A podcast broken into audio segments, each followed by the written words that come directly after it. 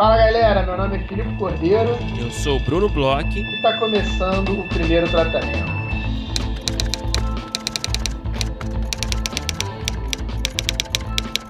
Fala, Bruno! Tudo bem? Olá, Filipe Cordeiro. Que bom falar contigo em mais um episódio especial. Como é que você tá, cara? Tô ótimo, Brunão. Tô feliz porque em breve a gente vai se encontrar tete a tete. É, em breve a gente vai se encontrar no Rio de Janeiro, né? Então, é, tô Você mais vem mesmo? Você vem mesmo? Vou, vou, vou sim, vou sim. É, eu tava um pouco na dúvida porque eu não, não tava na dúvida onde eu ia ficar, mas já está tudo resolvido. Em breve nos veremos ao vivo, ainda no Rio de Janeiro, e depois, se tudo der certo, na Bahia, Brunão. É, a gente, vai, a gente tem um grande evento no Rio de Janeiro, né? Eu tô passando uma semana aqui no Rio e temos o grande lançamento do livro da nossa amiga, grande roteirista também, Alessandra De Blasi, que é o livro Antologia da Desilusão, que vai rolar aí na quinta-feira agora, né?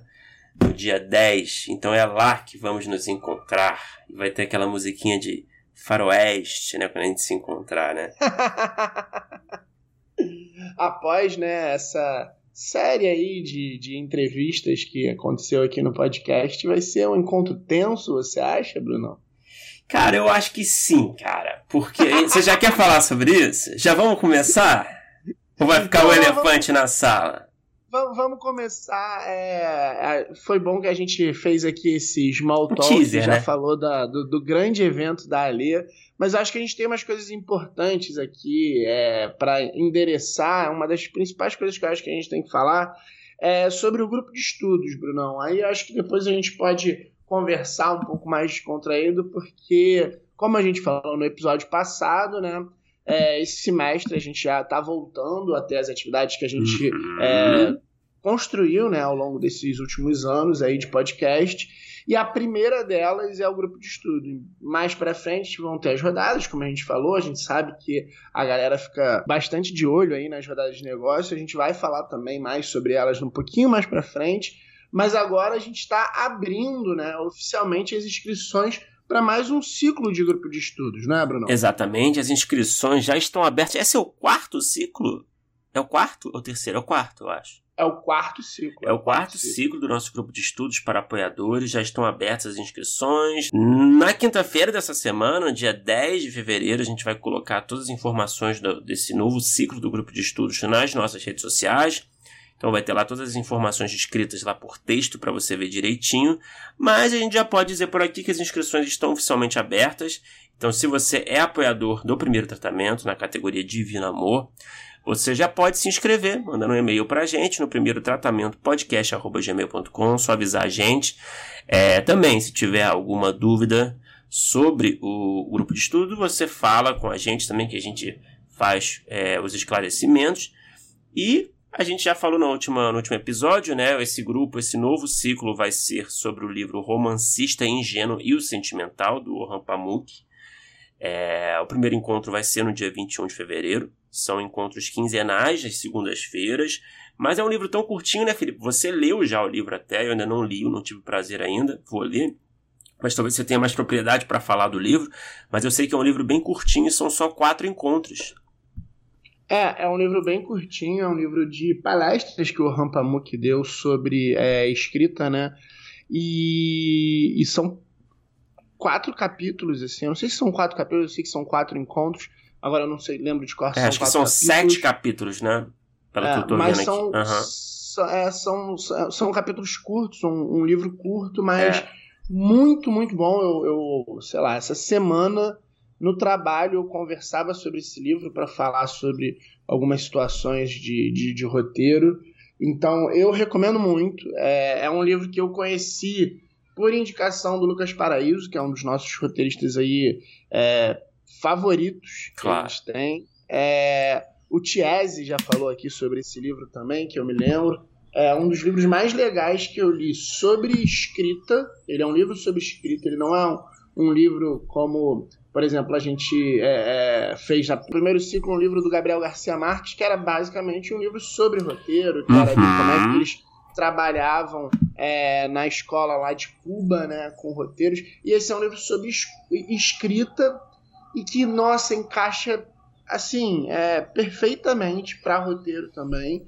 Então, é, fica a recomendação aí, fica o convite aí, mande e-mail para gente, é, é, vocês estão interessados. A gente tem é, já uma turma bem legal que fez aí quase todos os encontros, algumas pessoas é, vão e voltam, outras pessoas estão aí desde o início, então eu já estou até ansioso para reencontrar aí é, nossos amigos aí do grupo de estudos.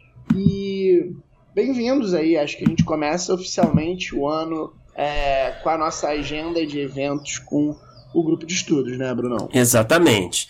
Falar um pouquinho da rodada também, né, Felipe? Que a gente também já introduziu esse assunto, nossa terceira edição da rodada. Abriremos as inscrições em breve. É, eu acho que vale até já dar a data, Felipe. O que, que você acha? Eu acho que podemos sim, acho que podemos para a galera aí já preparando vocês. Vocês sabem, né? Uma, acho que também outra coisa que a gente pode falar aqui é a gente vai manter o que a gente fez nas outras duas rodadas, que os roteiristas podem mandar até uhum. dois projetos. Você vai poder mandar um ou dois projetos, né, com uhum. a mesma inscrição. E a nossa data aí de, de inscrições que começa já no início de março, né, Bruno? Isso, dia 2 de março. Então a gente terá aí essa janela do dia 2 de março até o dia 28 de março. Vai ser essa janela das inscrições, então você já fica ligado aí, já vai organizando o seu projeto, os seus projetos, que pode ser de tudo esse ano, né? Pode ser de série, pode ser de longa, pode ser de curta, pode ser até de podcast. É, isso é novidade, hein, Brunão? Fura Até podcast aqui. tem player, vai ter player legal querendo saber sobre podcasts, então, ó, tem novidade vindo aí. A gente vai sapicando as novidades, né, Bruno? Exatamente. E aí, no fim, as rodadas vão ser online, né? Como todo mundo já conhece, ali pelo Zoom, um esquema que sempre funciona, né? E as reuniões vão ser no final de maio, última semana de maio, né? Então é isso que a gente pode trazer por enquanto. A gente já tem muitos players confirmados, já temos aí, sei lá, perdi a conta já. Mas a gente está para é, fazer o anúncio oficial aqui no podcast e também nas redes em breve, né? Os próximos dias, semana que vem no máximo.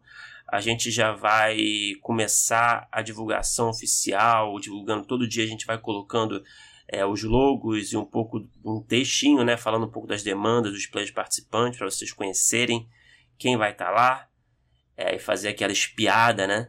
Aquela stalkeada, né? Boa, positiva, né? Mas é isso, né, Felipe? O que mais a gente tem de recado? Aproveitar para falar em inscrição aí, né? as nossas estão para abrir. Mas dá uma dica aí para a galera que nos escuta. Estão é, abertas as inscrições para os grupos de desenvolvimento é, de roteiro do Projeto Marieta. É um laboratório de roteiro que eu participei fez, ano né? passado. Né? Uhum. É, falei bastante aqui. Devo fazer esse ano de novo, talvez em outro módulo diferente do que eu fiz ano passado. É, é sempre legal, né? Tá em laboratório de roteiro. É, você teve experiência também no passado no laboratório lá do NPA. Você sabe bem como a troca né, com, com uma galera diferente, tendo um olhar sobre o seu projeto é muito importante. Essa é uma proposta interessante do Marieta, um laboratório diferente, por exemplo, do NPA ou de outros laboratórios que eu já fiz, que é um laboratório muito horizontal, é um laboratório uhum. é, todo mundo fala bastante sobre os projetos, é um, eles têm uma proposta muito, muito interessante. Eu conheci pessoas muito legais, conheci é, é, pessoas incríveis assim no Marieta, é, tanto das pessoas que organizam, porque eles têm um projeto bem grande, eles são é, uma casa de cultura, até as pessoas que participaram no meu grupo, é, desde roteiristas incríveis até pessoas que estão aí é, se envolvendo ou me envolvendo de certa forma em trabalho ou trabalhos. Então, assim, para network, a galera que a gente sabe que se preocupa bastante com isso, é sempre legal participar de laboratórios, eu, eu recomendo bastante. Então tá aí, até o dia 20 de fevereiro de 2022 você pode se inscrever, entra lá no projetomarieta.com.br, tem toda, todas as regras, todos os é, as linhas também, porque eles é, esse ano estão com é, diversos grupos diferentes, tem coisa para animação, para documentário, tem roteiro de ficção de outras formas. Então, assim, entra lá, tem bastante informação, tem bastante opção. É, recomendo muito, eu tive ano passado, se tudo der certo, tomara que eu consiga estar esse ano Olha, também. já fazendo lobby, hein? Já tá em campanha, hein? É, não vou negar, não vou negar que eu tô cavando aqui uma vaga. mas, mas fica a dica aí também.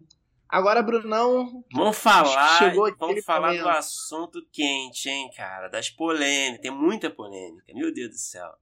Vamos tirar o elefante. É, é, a gente vai falar sobre polêmicas do episódio anterior, porque eu, apesar de já ter começado a trabalhar em cima do episódio, ainda não, não escutei a sua entrevista. Então, eu queria começar perguntando o que, que você achou. Que foi uma coisa que você me perguntou na semana passada. Como é que você se sentiu é, com o microfone é, te olhando agora de uma outra forma, Bruno Bloch? Eu não quero falar de mim, quero falar do que eu ouvi no último episódio. Você tá tentando desviar, ter fugido dessa você bala. Vai da, tu vai tomar, tu vai tomar essa bala. Você vai, você vai fugir da pergunta, assim? Foi isso que você não, fez não... com os seus entrevistadores? Cara, olha só, vamos lá, vai. Responder, meu Deus. Cara, eu gostei, cara. Gostei do papo, assim, eu acho que, enfim, a gente falou disso, né? O, o Petri, a Santonhan e o, o Zanella, eles foram, assim, três Marílias Gabrielas em seu auge, né? Assim, né? Tipo, auge aqui, começo do GNT ali, né? Pós-SBT, né? Uma coisa de. Estavam ali, assim, umas perguntas, assim, provocadoras, né? Uhum. E eu adorei, assim, eu acho que foram perguntas muito. Você vê que eles se esforçaram para fazer, né? A gente convidou eles e tal, o Petri deu uma força também, né, nesse formato. É... E assim, a gente esperava, sei lá, ouvir umas 5, 6 perguntas e ir pra casa, né? É... e na verdade não, foi um papo tão longo, foram, sei lá, milhões de perguntas e, e, virou um papo muito informal, porque também é uma galera nossa, né? Todo mundo é parceiro e, e eu acho, eu tenho a sensação de que a minha conversa com eles acabou fugindo mais da pauta do que a sua, até porque eles, pelo que eles me falaram por alto, assim, sabe? Então tem umas horas ali, eu vou até pedir pra você cortar na edição, querido. Ah, Mas tem umas horas ali que a gente tá falando sei lá do que, cara, que não tem nada a ver mais com o nosso universo aqui. Mas eu sei que foi. Nessas horas eu sei que foi divertido, assim, pelo menos, assim. Então talvez seja legal, assim, gostoso de escutar, não sei. Agora. Você é um entrevistado rebelde, né? Agora, sobre a sua entrevista, que é o que interessa. Sobre a sua entrevista. Primeiro comentário, que já te falei. Parabéns ao trio de entrevistadores que conseguiu fazer o impossível, né? Humanizar Filipe Cordeiro. Esse é o primeiro ponto. Hã? É, segundo já, ponto. Já começa batendo, já começa batendo. É. Isso, você, isso você já estava já tava batendo antes do segundo ponto, que eu sei que é o que você vai entrar. Segundo ponto. Tem um certo momento ali na conversa que você me chama de antissocial escroto. Tem um momento da conversa que eu te chamo de gato. Não, mas isso aí não, ninguém escutou. Isso aí passou batido. Ah. Não, você, você só falou isso, né? Tipo, era qual era o animal, né? Um papo desse. Se o Bruno fosse um animal, né? Um papo desse. E aí você falou um gato, e, tal, só e pra eu como dono, eu como dono de dois gatos, tá? Escolhi o animal que eu mais gosto, que eu mais convivo, que eu mais tenho carinho nesse mundo para adjetivar Bruno Bloch. E aí eu recebo de volta hate. Pô, mas que isso, cara? Você começou com essa resposta, você terminou daquele jeito que eu falei. Você falou, ah, eu sou a, é um gato porque é legal e tal, sei lá o que, mas pode ser um filho da puta, né? é basicamente isso que você falou, né? Eu, eu, vou, eu vou dar meu, minha última declaração aqui não retiro nada do que eu disse. Ai, meu Deus. Ele é sempre. o cara é muito coerente, né? Não dá. Mas, cara, eu, assim, né? Nossas zoeiras à parte, eu gostei muito, cara. Achei muito legal, fiquei escutando. É, durante muito. Ficou longo, né? Acho que ficou mais de duas horas também, né? Quase três, se bobear. É, aí eu fiquei lá ouvindo, cozinhando, lavando louça, fazendo exercício. Fiz várias atividades, assim, e, e, porra, muito bom, cara. Eu acho que foi um papo, assim, muito gostoso de escutar. Você deu boas dicas, hein, Felipe? Olha lá. Você deu, olha como é, que eu, como é que eu sou um bom amigo. Você deu boas dicas, né? Dicas para novos roteiristas. Você falou um pouco aí do Felipe Cordeiro, quem é, né? Como artista, como roteirista, como realizador. seus interesses, suas experiências ali vindo do direito. E é claro, né, que é aquela parte que o pessoal gosta, né, que é o, a comédia romântica do nosso encontro, né. eu tô muito curioso para ouvir a sua parte da história. Eu acho que a gente tá a gente vai ter uma experiência meio The Affair aqui, sabe? A gente vai poder ver metade do episódio de um lado, metade do episódio de outro, as roupas vão estar diferentes, o, o, o lugar que a gente se encontrou vai ser um pouco diferente. Acho que a gente vai poder é. ter um pouco dessa experiência aí nesse podcast. Não, e você foi engraçado, você realmente você descreveu com tantos detalhes essa noite, cara. Essa noite, parece que a gente saiu no Tinder, né? mas, mas você descreveu com tantos detalhes, assim, o pré, durante, o pós, né? Que foi, caralho, cara, realmente foi memorável para você, né? Foi memorável, estressante, foi tudo junto, cara, porque assim, eu tava muito estressado. Pelo menos pra alguém. Então, quando, quando você tá muito estressado, a, a, a eu, eu, tive uma jornada, sabe? Eu, eu, eu tive uma transformação uma uma nessa noite que a gente se conheceu. E para melhor, eu saí de um estado ruim para um estado bom. Então, realmente me marcou. Mas foi muito bom, cara. E aí vamos ver, né, se esse, esse meu papo agora fica à altura. É... Ah, sem dúvida. E eu espero que isso, você escute. Isso eu não né? tenho dúvida. Eu espero que você escute duas vezes. Primeira editando e a segunda como espectador, assim, sabe? De forma Escutarei. ingênua. Um, uma pergunta agora, tipo, que a gente já passou pela. É, você sentiu é, é, a, algum tipo de dificuldade, assim? Porque uma coisa que eu achei engraçado, que eu acho que eu até falo um pouco no final da entrevista, é que tinha um, sei lá, no bloco final, perguntas que eu sabia que iam acontecer, algumas coisas assim, e mesmo assim, é, eu não estava tão preparado quanto eu achava que eu ia estar. Tá. Você passou um pouco por isso? Não, cara, eu tô sempre preparado, cara.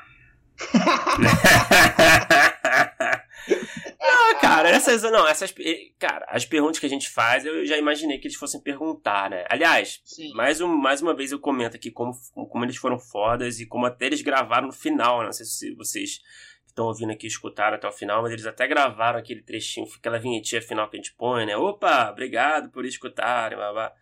E eles gravaram fala por fala, né, cara? É. E tipo, e eles. E realmente tentaram fazer uma coisa parecida, um cover quase, né, cara?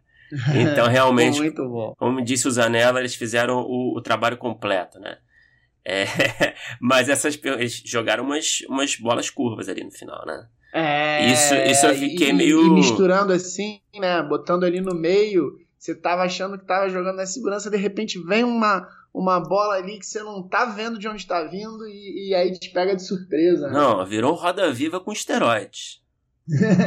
Mas foi muito legal, cara. E é isso, eu espero que, que seja prazeroso aí para você, Felipe, e para vocês que estão nos ouvindo. Eu não tenho dúvida. Vamos lá, vamos agora passar a bola para a galera do Cena Aberta e vamos escutar aí o grande Bruno Bloch.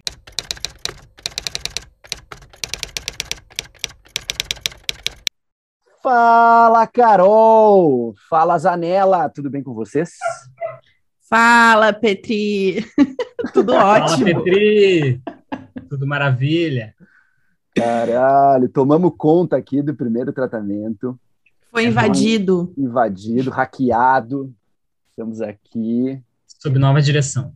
Guilherme Zanella, Carol Santanhan e eu, Guilherme Petri, para fazer uma homenagem, na verdade, né, para o Filipe e para o Bruno, nessa data comemorativa, nesse número expressivo de 200 podcasts que eles alcançaram e atingiram nesse começo de 2022.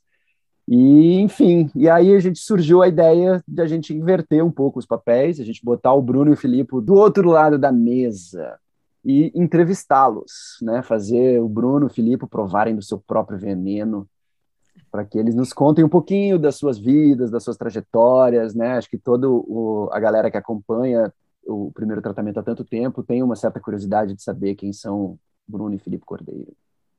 E é muito legal que o papo foi muito além do papel deles no primeiro tratamento. A gente fala de carreira, a gente fala de referências, livros, séries, fofocas. Então, é para quem é fã mesmo.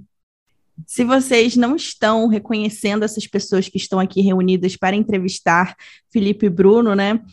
Nós somos do Cena Aberta, um podcast do primeiro tratamento para apoiadores. Então, se você é um apoiador ou se você ainda não é um apoiador, você está esperando o quê para conhecer esse podcast incrível que é também selo do primeiro tratamento? Então, só falta aqui Jéssica Gonzato, que também faz parte do podcast, mas ela está aqui na, em espírito com a gente. Ah, o, primeiro, o primeiro tratamento Cena Aberta é um projeto que a gente analisa, conversa e debate as cenas de abertura, cena de apresentação de protagonistas de roteiros que os próprios ouvintes enviam para nós. Então a gente recebe o roteiro, a gente faz uma leitura do roteiro e conversa sobre o que, que a gente entendeu, sobre as nossas impressões, sobre as nossas, as nossas sensações enquanto leitor desse, desse material. E aí depois o ouvinte manda um, um áudio, né, onde ele faz um pequeno pitching, assim, de até três minutos. Ele explica o que, que ele, o que, que é o projeto, quais são as intenções, o que, que ele imaginou nessa nessas cenas de abertura. E a gente faz uma segunda rodada de análise sobre uh, o que que, então, pensando no que que o, o, o autor ou a autora gostaria de dizer, o que que a gente, então, entende, pensou, e o que que a gente sugere coisas e etc., sobre o material dessas primeiras cenas ou até três páginas que a gente pede para vocês mandarem. Então é isso, assim, é um projeto já é uma conversa quase como se fosse uma consultoria às cegas com pseudônimos, onde a gente debate, conversa não só sobre o projeto que a gente recebe, mas que seja alguma coisa interessante também para todo mundo que possa escutar, enfim, possam dicas e insights que a gente pode ter juntos enquanto grupo sobre o texto das pessoas que nos mandam. Cara, é consultorias cegas é o melhor mote que a gente pode ter. É muito bom. Dá uma cara meio The Voice, sabe? A gente tá assim, a gente não sabe quem tá falando. Amei é. isso, a gente devia usar. Consultorias cegas. Em breve, fantasias. então é isso. Screenwriter. Bom, então é isso, gente. Uh, espero que vocês gostem. Foi um prazer para nós conversar com com Bruno Bloch, e agora fiquem então com Bruno Bloch, o, um dos autores de Primeiro Tratamento.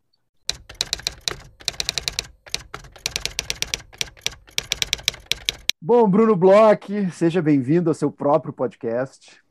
Cara, olha que surpresa, viu? Obrigado, cara. Eu estou muito feliz de ter sido convidado. Tira os tênis, deixa aqui na porta, passa álcool gel na mão e pode entrar, fica à vontade. É, tá preparado? Cara, eu fiquei sabendo que. Então, eu achei que eu estivesse, mas eu fiquei sabendo depois da conversa com o Filipe, porque, é, enfim, foi gravado antes, né? Não sei qual que vai ao ar antes, mas enfim. Eu fiquei sabendo que durou aí umas sete horas. O Filipe falou, velho. E o Filipe fez render, né? Rendeu, rendeu, foi rendeu. Ótimo. O Filipe foi ótimo. Foi. A, tua, a barra tá lá em cima. É verdade. Ninguém mais é o mesmo. Todo mundo se transformou nessa jornada. Foram muitas áreas de, muitas áreas de conhecimento. Caralho, cara. Bom, espero não, de, não desapontá-los. A nós não, o problema são os ouvintes, mas enfim. Ai, meu Deus. Nossa, a gente tá tocando terror. Ai, meu Deus! Eu espero que o Felipe não tenha passado as dicas sobre o que, que a gente vai falar. Cara, eu, não, eu assediei muito, Felipe. Eu fiquei muito em cima dele para saber o que tinha rolado. eu falei, fala, porra! Fala! Eu sou seu amigo! Ele ah. não falou, ele tá fechado com a gente. Não, total, é cara. Ele, ele flipped, né? Vocês viraram ele total, é cara. É Fechado. Contratação do cena aberta vai ser agora. Não, cara, agora são, porra, todos contra mim, assim. Eu realmente estou sendo perseguido.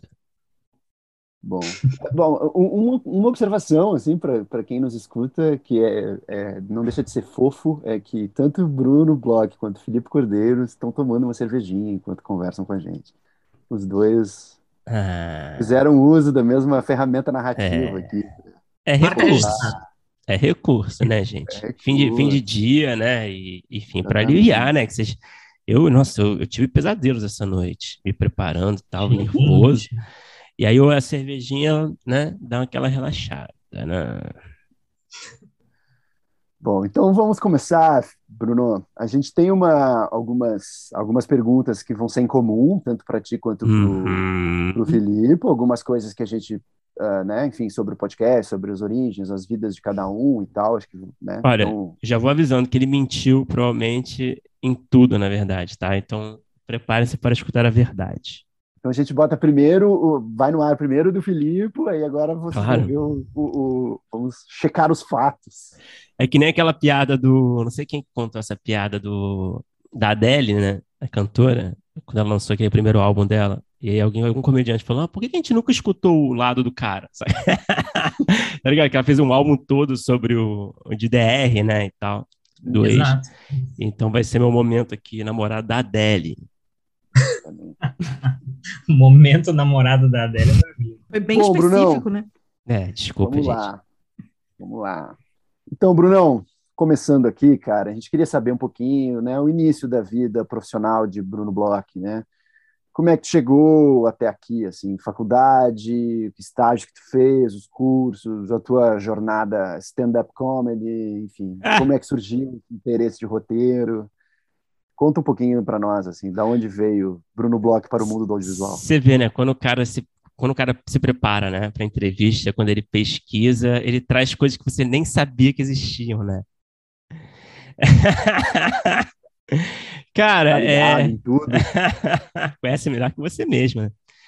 Mas, cara, é... então, eu estudei publicidade na PUC do Rio.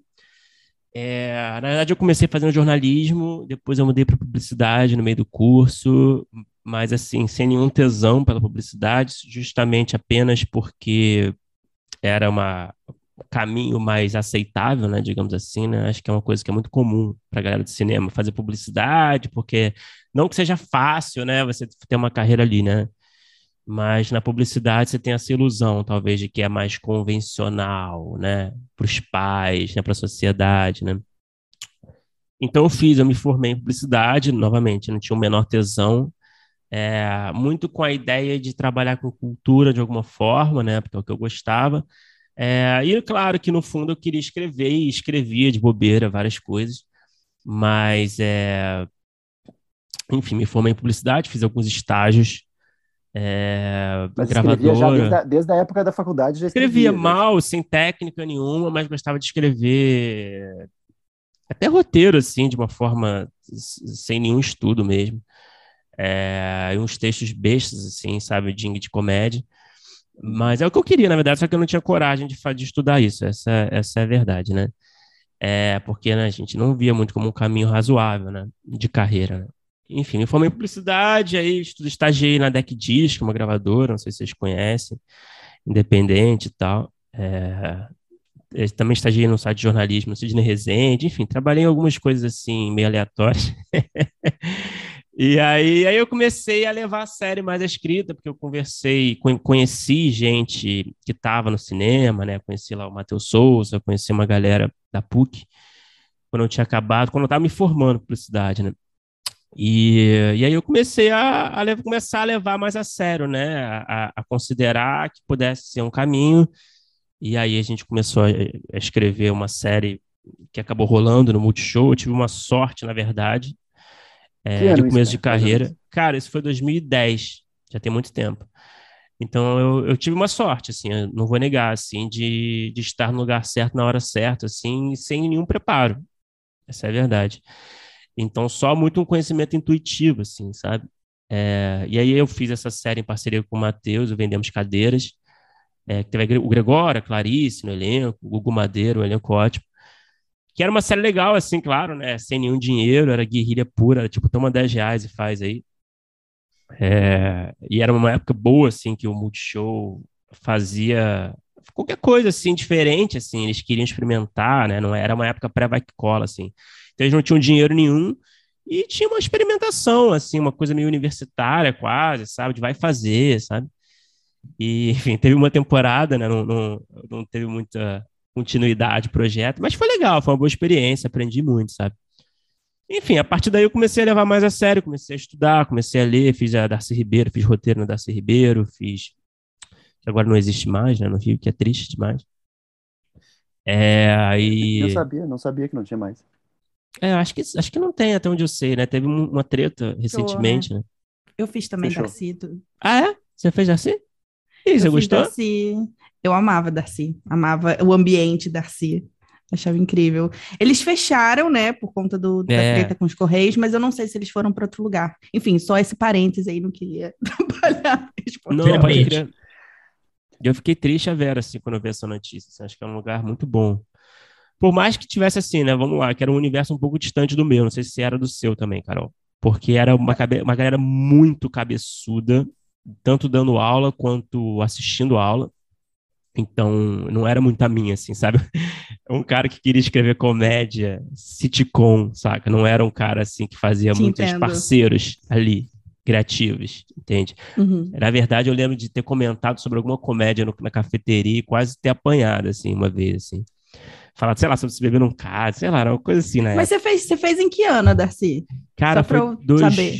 2011 ou 2012, agora eu não tô, não tô lembrado direito. 2013 eu fiz, ó. Tava 2013. bem perto. Ah, Sua mentalidade, não sei pertinho, se tinha cara. mudado tanto. É. Mas você sentiu isso lá também? Então, eu não fui tão, não fui tão avacalhada assim por gostar de comédia, não, né? Que eu já curtia na época, mas eu, eu sentia que eu era um pouco diferente da, assim, tinha uma vibe meio diferente das discussões, assim, né? Godard, caralho! Não, era muito assim, É. cara. Apesar de eu ter tido uma aula de roteiro incrível com o Leandro Assis, não sei se vocês conhecem. O Leandro Assis, a gente até entrevistou lá no começo do podcast. É, que ele tá bombando agora com, com os quadrinhos que ele faz, com as ilustrações. É, e foi, foi foda essa aula, assim. Acho que fugiu um pouco da curva, assim, do, do tom do curso, assim, na época. Mas, enfim, aí eu fiz a Darcy e aí eu comecei a, a entrar mais nesse caminho, mais seriamente, né? Estudar, ler, me dedicar, escrever outros projetos. E fui aí, aos trancos e barrancos, assim, sabe? Como todos nós, acredito, no começo, né? E sempre na comédia, sempre, de- desde os textos da faculdade, sempre era na, na chave da comédia, sempre foi o teu interesse, a tua pilha, nunca resolveu experimentar, assim, ou querer... Cara, sempre foi, sempre foi meu interesse maior. Hoje em dia, eu acho que tem uma variação maior um pouco nos meus projetos pessoais, até de drama e tal. É, mas a comédia sempre foi o, o que eu achei que eu pudesse fazer de diferente, sabe? Eu não sei se vocês sentem isso como roteiristas. É, eu gosto pra caralho de drama, assisto pra caralho, assisto sci-fi, assisto terror, assisto tudo, assim. Eu acho que eu assisto mais drama do que comédia, inclusive, hoje em dia, porque, pô, eu acho que é super normal também, porque a comédia tá num- numa escassez, eu acho, né? Mas é, eu não sei, eu sinto que como autor, como roteirista, como artista, seja lá, se isso for pretencioso, sei lá, é, eu sinto que, eu não sei, eu tenho mais a colaborar dentro da minha Uhum. sensibilidade cômica do que, sei lá, do que dentro do próprio drama, assim, sabe? Então, não sei, sempre me interessou mais também, sabe? Eu, fico- eu brinco direto assim também. O que me fez querer escrever foi Seinfeld, sabe? Não foi Godard, sabe? Uhum. Então, e sei lá, eu, eu, me identificava com pouca gente, na verdade, que tinha essa. É isso, que eu queria escrever de sonho era isso, era escrever uma sitcom foda, sabe? Uma série de comédia foda, adulta, foda, que, que, que eu gostasse, assim, que eu assistiria, que eu assistisse, sabe? É, mas enfim, sempre foi a comédia, sempre foi a, o meu interesse maior, sabe? E essas referências de comédia, tipo, formadoras, assim, de Seinfeld, tipo, nessa época de faculdade, pré-faculdade, que te levou um pouco, acho que, por esse caminho do, do humor. Cara, eu passei a minha infância toda assistindo muita sitcom, assim, sabe? E umas sitcoms meio de adulto, assim, sabe? Na Sony, na Warner, né? Acho que, acho que nós também passamos por isso, eu sinto na cara da Carol, não sei. É, sabe? Assistindo, sei lá, até Cheers, tá ligado? Assistindo Will and Grace, Spin City, Mad About, sabe? Todas aquelas séries eu acho que me, me moldaram, assim. Acho que o Zanella também, né? Tô sentindo aí pela Sony. Nossa, é, a tar é, é- é uma tarde inteira na Sony em 2000 e pouquinhos, assim, 2012. Não, pode crer, cara. Nessa ordem. Pode crer, cara. Tinha Nanny, tinha, enfim, qualquer coisa, assim, eu gostava, não ficava só na coisa do Friends e do Seinfeld, assim. O Seinfeld era, pra mim, sempre foi, assim, o, o máximo, né? Mas, é, eu, porra, e, e a própria Nickelodeon, assim, na minha infância, assim, eu sinto que me moldou muito, assim, era uma comédia esquisita, sabe? Era umas coisas...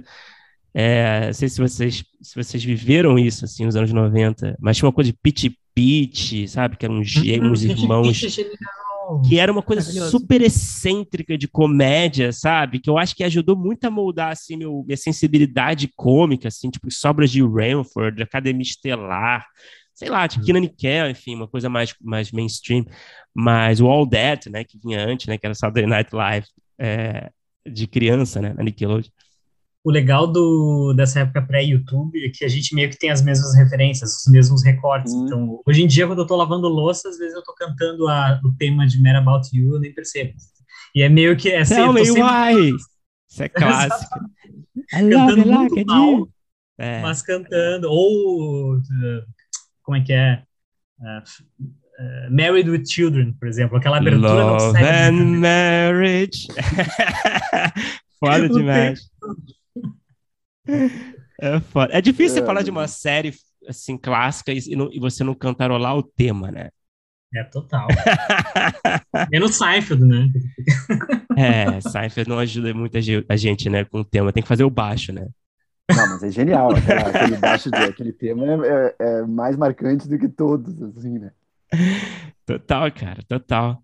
Mas é isso, assim, eu acho que essa, essa, essa infância, assim, foi muito, base, muito assim, alimentada por sitcom. E, e, claro, a gente foi ficando mais velho e foi é, se aprofundando também, né? É, claro, os The Offices da vida, o Study Rock, né? Que acho que, porra, o Study Rock uma, uma, sempre foi uma influência muito grande, o Arrested Development, né? Porra, aquelas primeiras temporadas de Arrested Development são maravilhosas, né? Para um nerd de comédia, né, cara? O que, que é aquilo, né, cara? É, a primeira temporada, nossa, é obra-prima. Genial. Né? E, enfim, várias séries ali que, porra, é impressionante, assim, né? Você, eu queria fazer um Tony Rock, queria fazer um Arrested, sabe? Enfim, acho que isso era, era uma influências grandes, assim, na época. E o stand-up? Tentou, circulou, fugiu. Cara, eu te falei isso já? Como é que você sabe? Você falou com a minha mãe. Ele faz a pesquisa dele. Cara, o cara é. Você tá trabalhando com, com, com a, o FBI? Eu não posso dar mais informações sobre isso. Informações sigilosas. Com a BIM? Você tá trabalhando com a BIM? Cara, na verdade, então, eu fiz dois open mic na minha vida, né? Eu tinha essa ambição, assim, em algum momento, assim, de me incentivar nos amigos também. Porra, tu tem que fazer, faz aí. E aí, cara, eu comecei, sei lá, a juntar umas ideias e tal. E aí eu fiz um open mic lá na, com meu grande amigo Daniel Belmonte. E e tinha uma galera lá, acho que tinha um Studart, tinha, acho que Murilo Couto, tinha uma galera lá no grupo dele lá. Aí eu fiz um open mic e, na Gávea, né, no Rio. E aí foi ok, assim, eu chamei muitos amigos, assim, eu acho que os amigos riram e tal, de para dar uma força. Mas eu fiquei, eu não sei, cara, eu fico meio nervoso nessas coisas. Eu acho muito louco, né, cara? Essa, você chegar no palco lá, no microfone nu, assim, né? Você fica lá enfrentando o público. Não sei, eu não, eu não tinha muita coragem. Eu acho que faltou talvez eu eu me esforçar para vencer esse, esse medo, sei lá. E o primeiro, o primeiro show foi bom, assim, foi tipo, ah, tipo, os amigos riram, mas tinha uns caras lá que. E aí eu fiquei convencido e tal, né? Aí tinha uns caras lá do. aí tinha uns caras que eram comediante mesmo, falando, pô, cara, aí, tu leva muito amigo no primeiro open mic, tu fica, tu pode se iludir, sabe? que deram a moto. É, eu falei, eita. Na real. Eita. E aí, beleza, eu fiquei animado. Depois de um tempo, eu fiz o segundo, assim. E o segundo foi um fiasco, cara. Foi um Já fiasco. sem os amigos. Oi? Sem os, Já não, sem eu chamei, amigos. chamei menos amigos do que na primeira. Até porque, porra, já viram na Eram primeira. Eram os né? mesmos. Exato. Alguns a galera em comum. Não... Alguns Aí comum. foi o erro. Eles já tinham ouvido. Não, eu mudei o texto, assim. eu mudei, já tinha um tempo que passou, eu fui dar uma segunda chance e, cara, foi um fiasco, assim. E é normal, né? Imagino, né? né? Para quem tenta, Sim, você vai se aprimorando, vai fazendo, vai ver o que não funciona, o que funciona, você vai se sentir mais à vontade. Mas eu não tive essa, sabe? Eu, para mim tava bom já. Porque foi muito, eu me senti muito humilhado, assim, sabe? Na segunda vez. Foi tão. Tinha, tava cheio de criança na plateia, por algum motivo também. E, tipo, hum. e aí não tava, não tava conectando com esse público, sabe? eram crianças, adultos e amigos. É difícil de é, agradar. É, cara, eu não sei quem, eu não sei que crianças eram aquelas, cara. Eu não sei, cara. Porque tava totalmente fora do lugar, assim, sabe? E, e aí foi um fiasco, eu fiquei super humilhado, eu fiquei me, querendo cavar um buraco, me esconder, sabe? Tipo, e assim, foi horrível, foi um dos piores momentos da minha vida, assim. Mas é isso, né, cara? Cada um, a galera vai e insiste, né? Quem gosta mesmo, talvez eu não goste tanto, assim, não acredite tanto que eu, que eu possa fazer bem e gostar, sabe? Então tem isso também, né?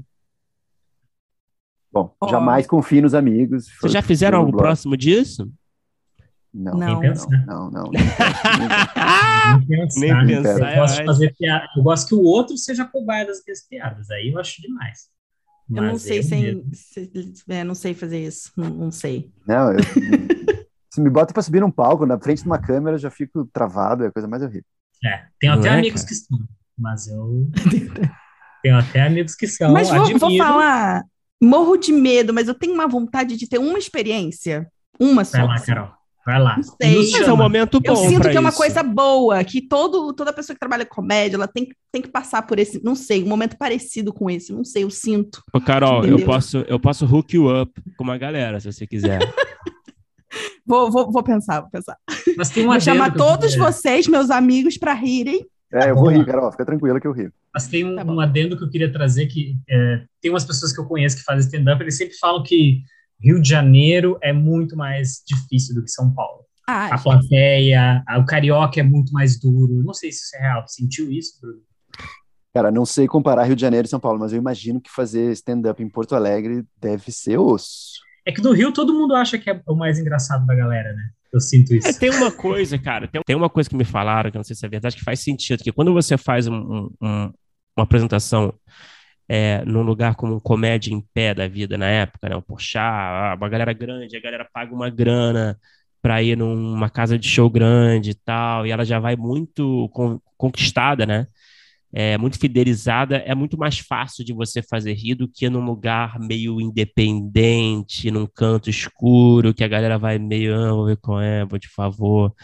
É, então, não sei, eu acho que tem esse elemento aí que eu acho que é, é inerente, assim, a coisa da, do stand-up. Mas eu não sei, cara, eu acho que São Paulo, acho que o pessoal talvez esteja mais habituado, Hum. né, a, a essa atividade, né, esse, hoje em dia, então, né, nem se fala, né, o que tem de opção em São Paulo que eu vejo de longe, de casa Uhum. de, de, de comédia, né, no Rio não existe, basicamente, né, uma coisa ou outra, né, sei lá. É, aqui do lado tem uma, que, o, que agora é do Barbichas. É, é legal, era do, é, é o que era o, a casa do Gentili, né, e do. Rafinha, né, é. Isso. Você já foi Isso. lá? Cara, não, eu moro, tipo, do lado, nunca fui lá. Nunca fui lá. Inclusive, eu acho que eu, cheguei quando tava deixando de ser já o Corinthians. Ah, sei. Sei. É, eu, eu tenho vontade de conhecer esse lugar. Eu já fui, enfim, já fui nos Estados Unidos, assim, fui em Nova York, já fui uns shows legais, assim, mas eu nunca fui aqui nessas. Deve ser legal, cara. Pois é. Total. Tem umas coisas que a gente só faz fora do Brasil, não faz É, tá cara. aqui, né? Não, porque na época não tinha no Rio, não- agora eu tô na Bahia, né? Enfim, aqui não tem nada, né? Mas não tem nem cinema aqui. Mas é. Na época não tinha essas casas de clube de comédia, né, no Rio. não- E essas experiências foram aonde, assim, mais ou menos nessa linha do tempo da tua vida, assim? Tipo, Ah, tu já nessa tava época. trabalhando, tu tava tentando, tava no Multishow, enfim. Foi nessa época, cara. Multishow um pouquinho depois. Eu fiz umas outras coisas também no Multishow, umas minissériezinhas meio de prêmio Multishow, com comédia, enfim. Mas era nessa época aí de tentando, tentando cavar um lugar, assim, né? É, Enfim, aí foi que, cara, é, eu acho que tem um lado também que, que não me ajudou muito, né? Que eu não fiz cinema na PUC, né? Eu não, eu não fiz muitos contatos no, na dramaturgia, né? Na, na, na ficção, né? Enfim. Eu acho que isso é uma dica que eu dou até pra galera que tá começando, assim, né? É, E na Darcy eu não fiz muitos parceiros também, né? Porque era um outro universo. Mas eu acho que eu sofri um pouco com isso no começo, sabe? De não conhecer ninguém, basicamente, sabe? Não ter, não sair da faculdade com ninguém, não ter muito contemporâneos ali, sabe? Uhum. Então eu acho que por isso que eu, eu acho que o, quando eu falo tranque barranco, né? Eu acho que foi foi nessa época assim também, né? De pô, como é que você se destaca de alguma forma sem, sem muitos contatos, né? Sem ter um network, uma rede razoável, né? Que é uma coisa importante pra caralho, né? A gente sabe disso, né? Claro. Sim.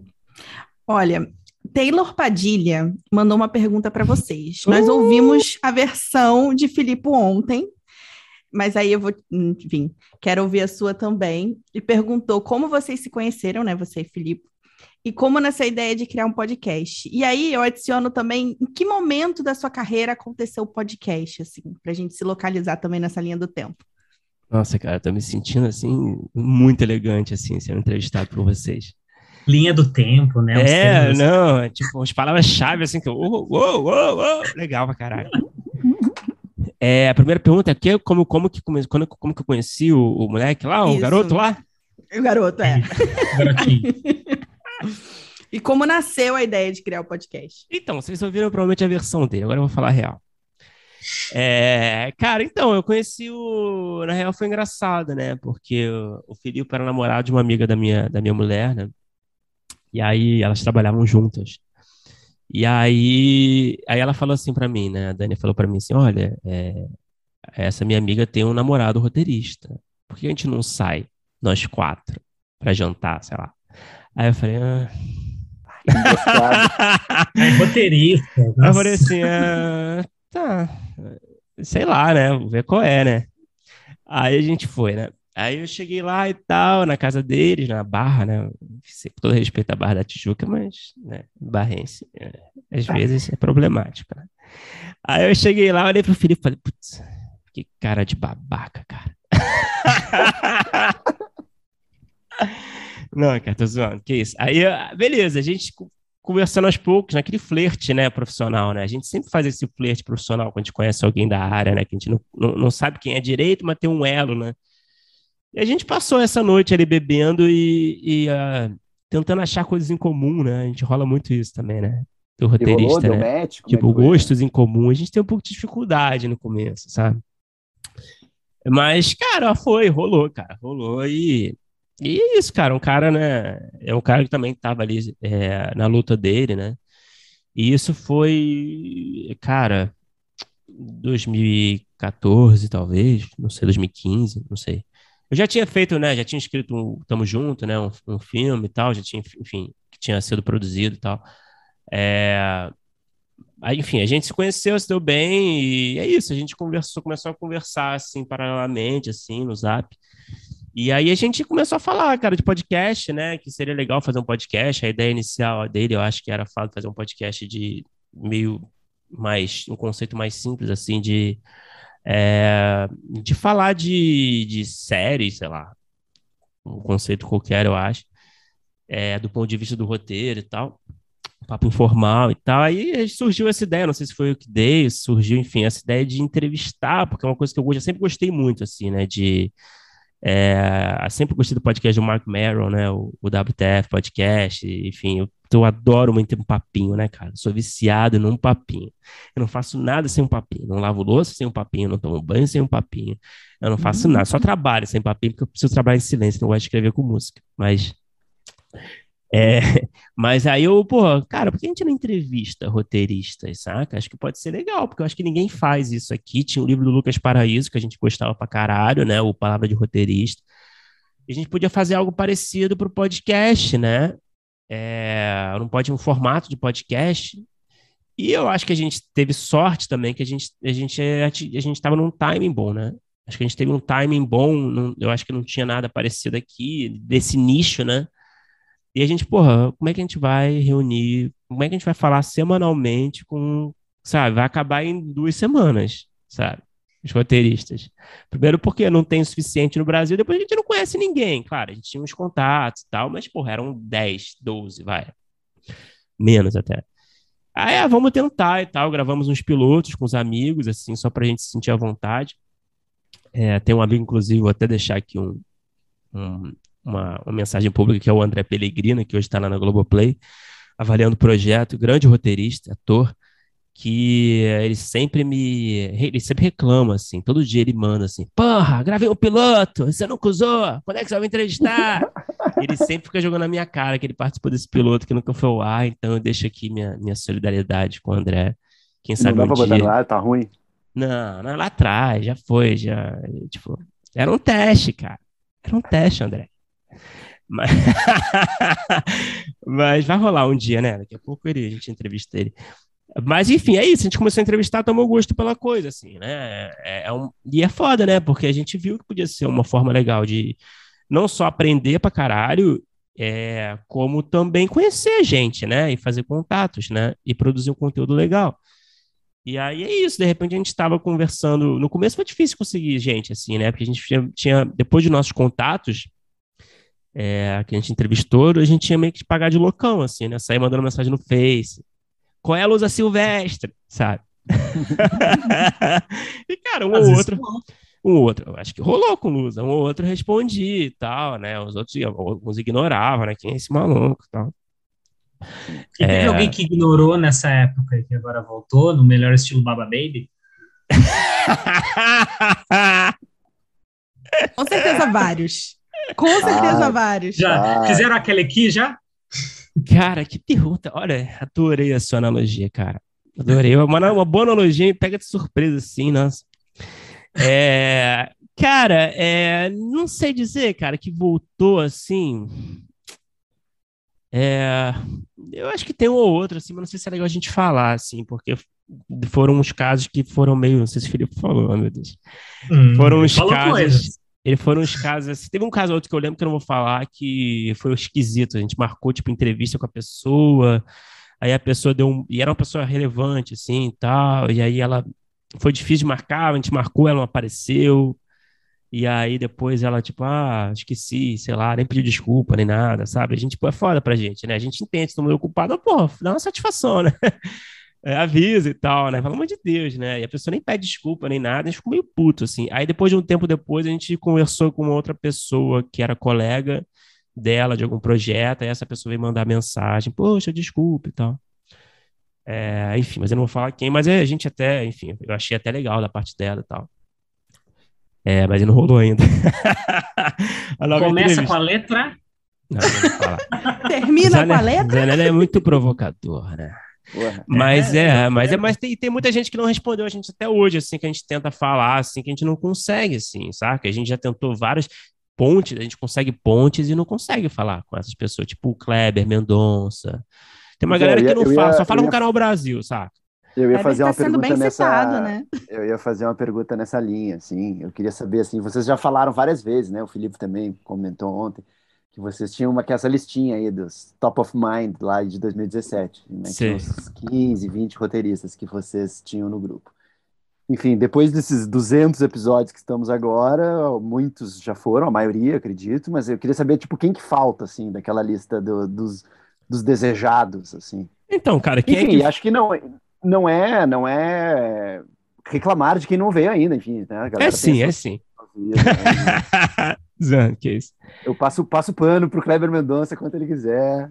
Não, tem uma galera que a gente. Eu acho que são todos, todos esses a gente não conseguiu, assim, que a gente já tentou. Kleber, tudo bem, que perto do Kleber a gente é irrelevante, né? Nossa insignificância perto do Kleber e tal, a gente admira pra caralho. Mas assim, o cara, enfim, ele fala o que ele quer. Mas é, sei lá, o Bolognese é um cara que nunca respondeu, saca? É, a gente já tentou de várias, várias formas. É...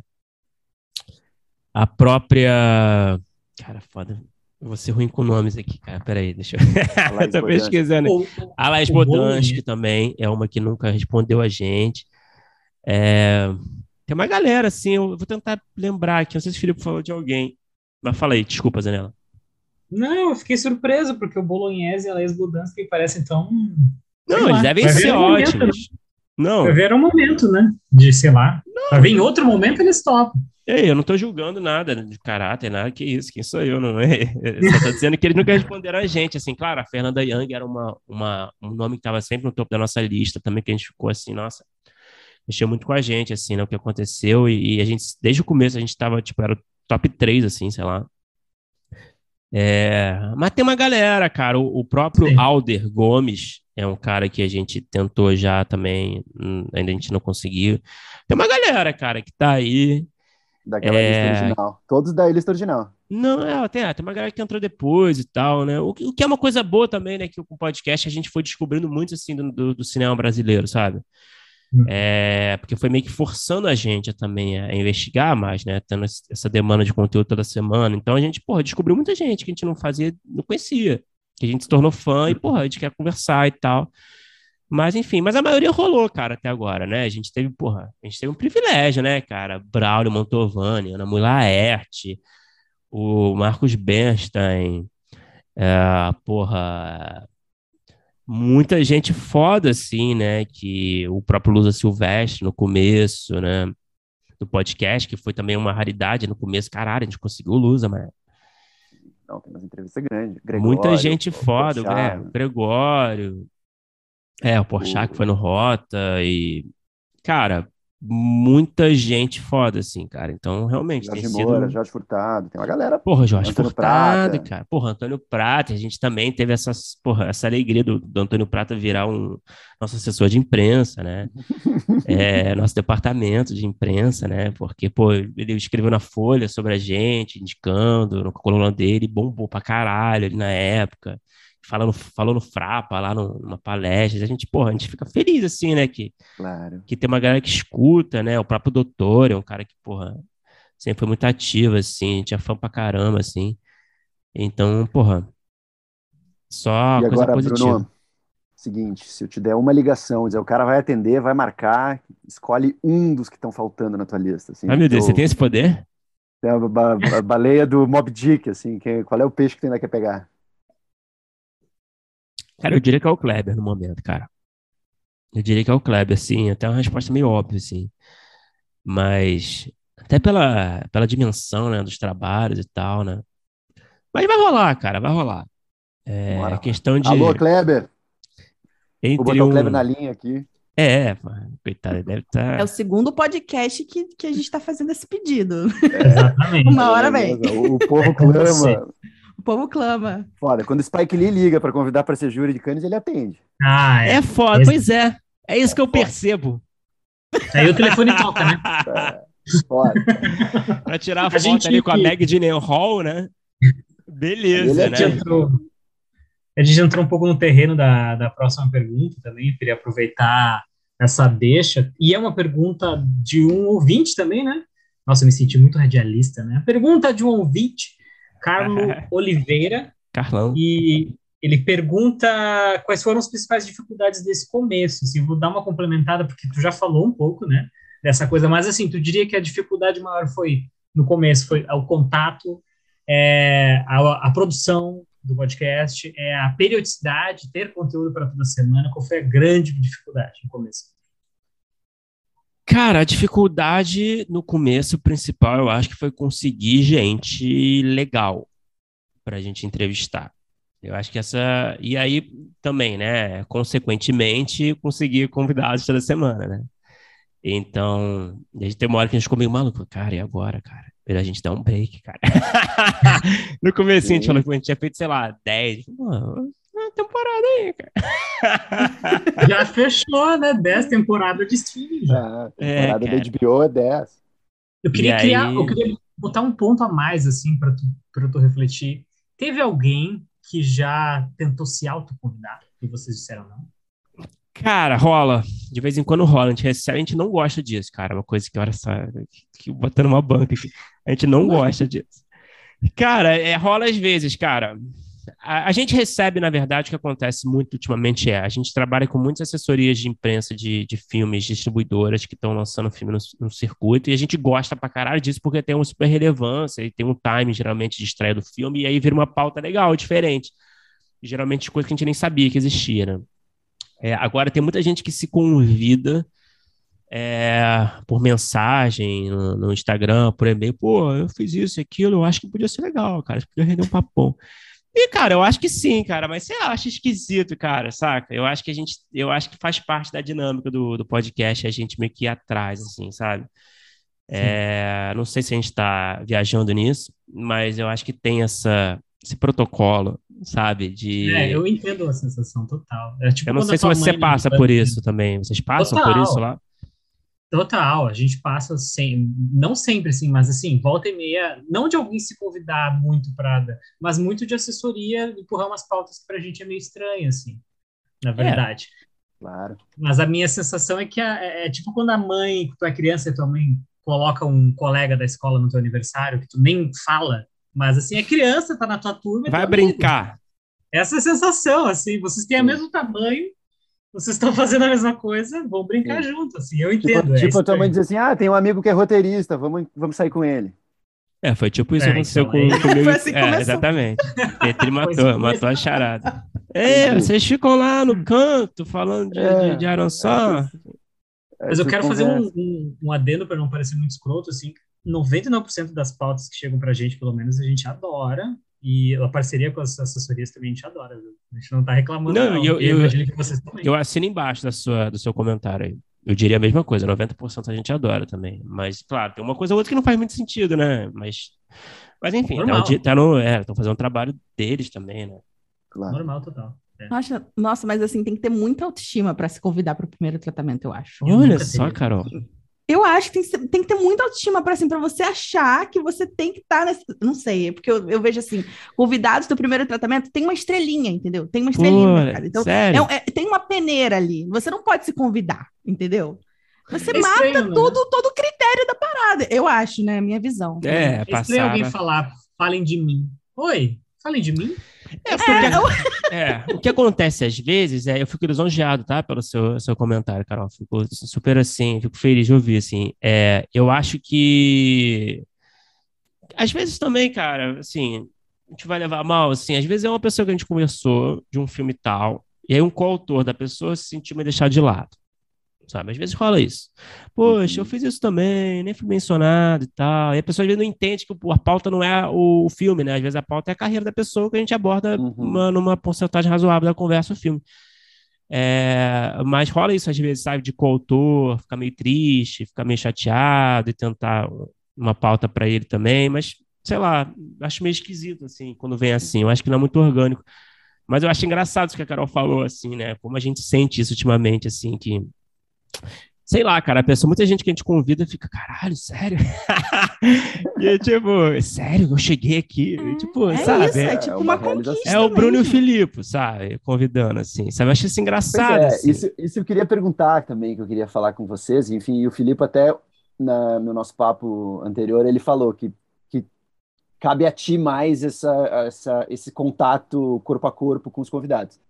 E eu queria saber como é que vocês fazem isso, assim, tipo, como é que é assim a seleção? Vocês pensam, tipo, ah, quem que tá, quem, quem que tá faltando? Vamos, vamos atrás de uma gente mais assim, agora falando mais, tem alguma um critério? O que que vocês avaliam?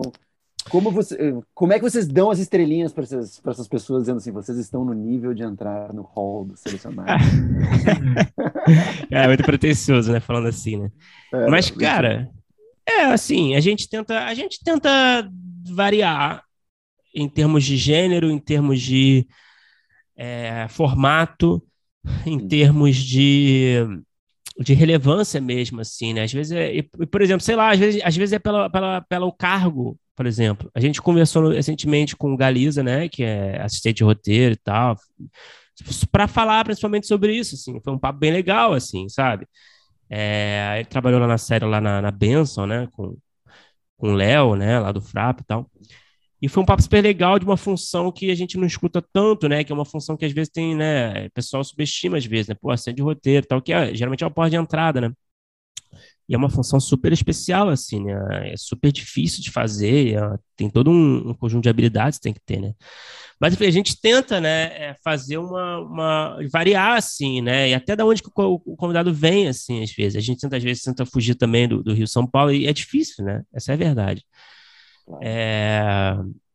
E a gente tenta trazer uma representatividade também, sempre que a gente consegue também, né? também é difícil, né, nosso mercado é muito desigual, né, é, mas a gente tenta, cara, fazer. Às vezes a gente não consegue trazer uma, uma grande diversidade de gênero, por exemplo, de, de, sabe? Às vezes uma galera da comédia que vem três convidados seguidos, porque é o que tá rolando também, né? A gente tenta muito se ater ao que tá rolando. Estreou uma série na Amazon, legal, sabe? Estreou uma série na Netflix. Pô, vamos conversar com esse show, esse criador, showrunner, sei lá, ou até, sei lá, o, o cara que a gente tem contato, a mulher que a gente tem contato ali, que pode ser legal falar a gente tenta muito a, a, se apropriar assim, do, do, do, timing do mercado e também alternar isso com, quer dizer, é, juntar isso né, com, com uma diversidade de conteúdo. Né?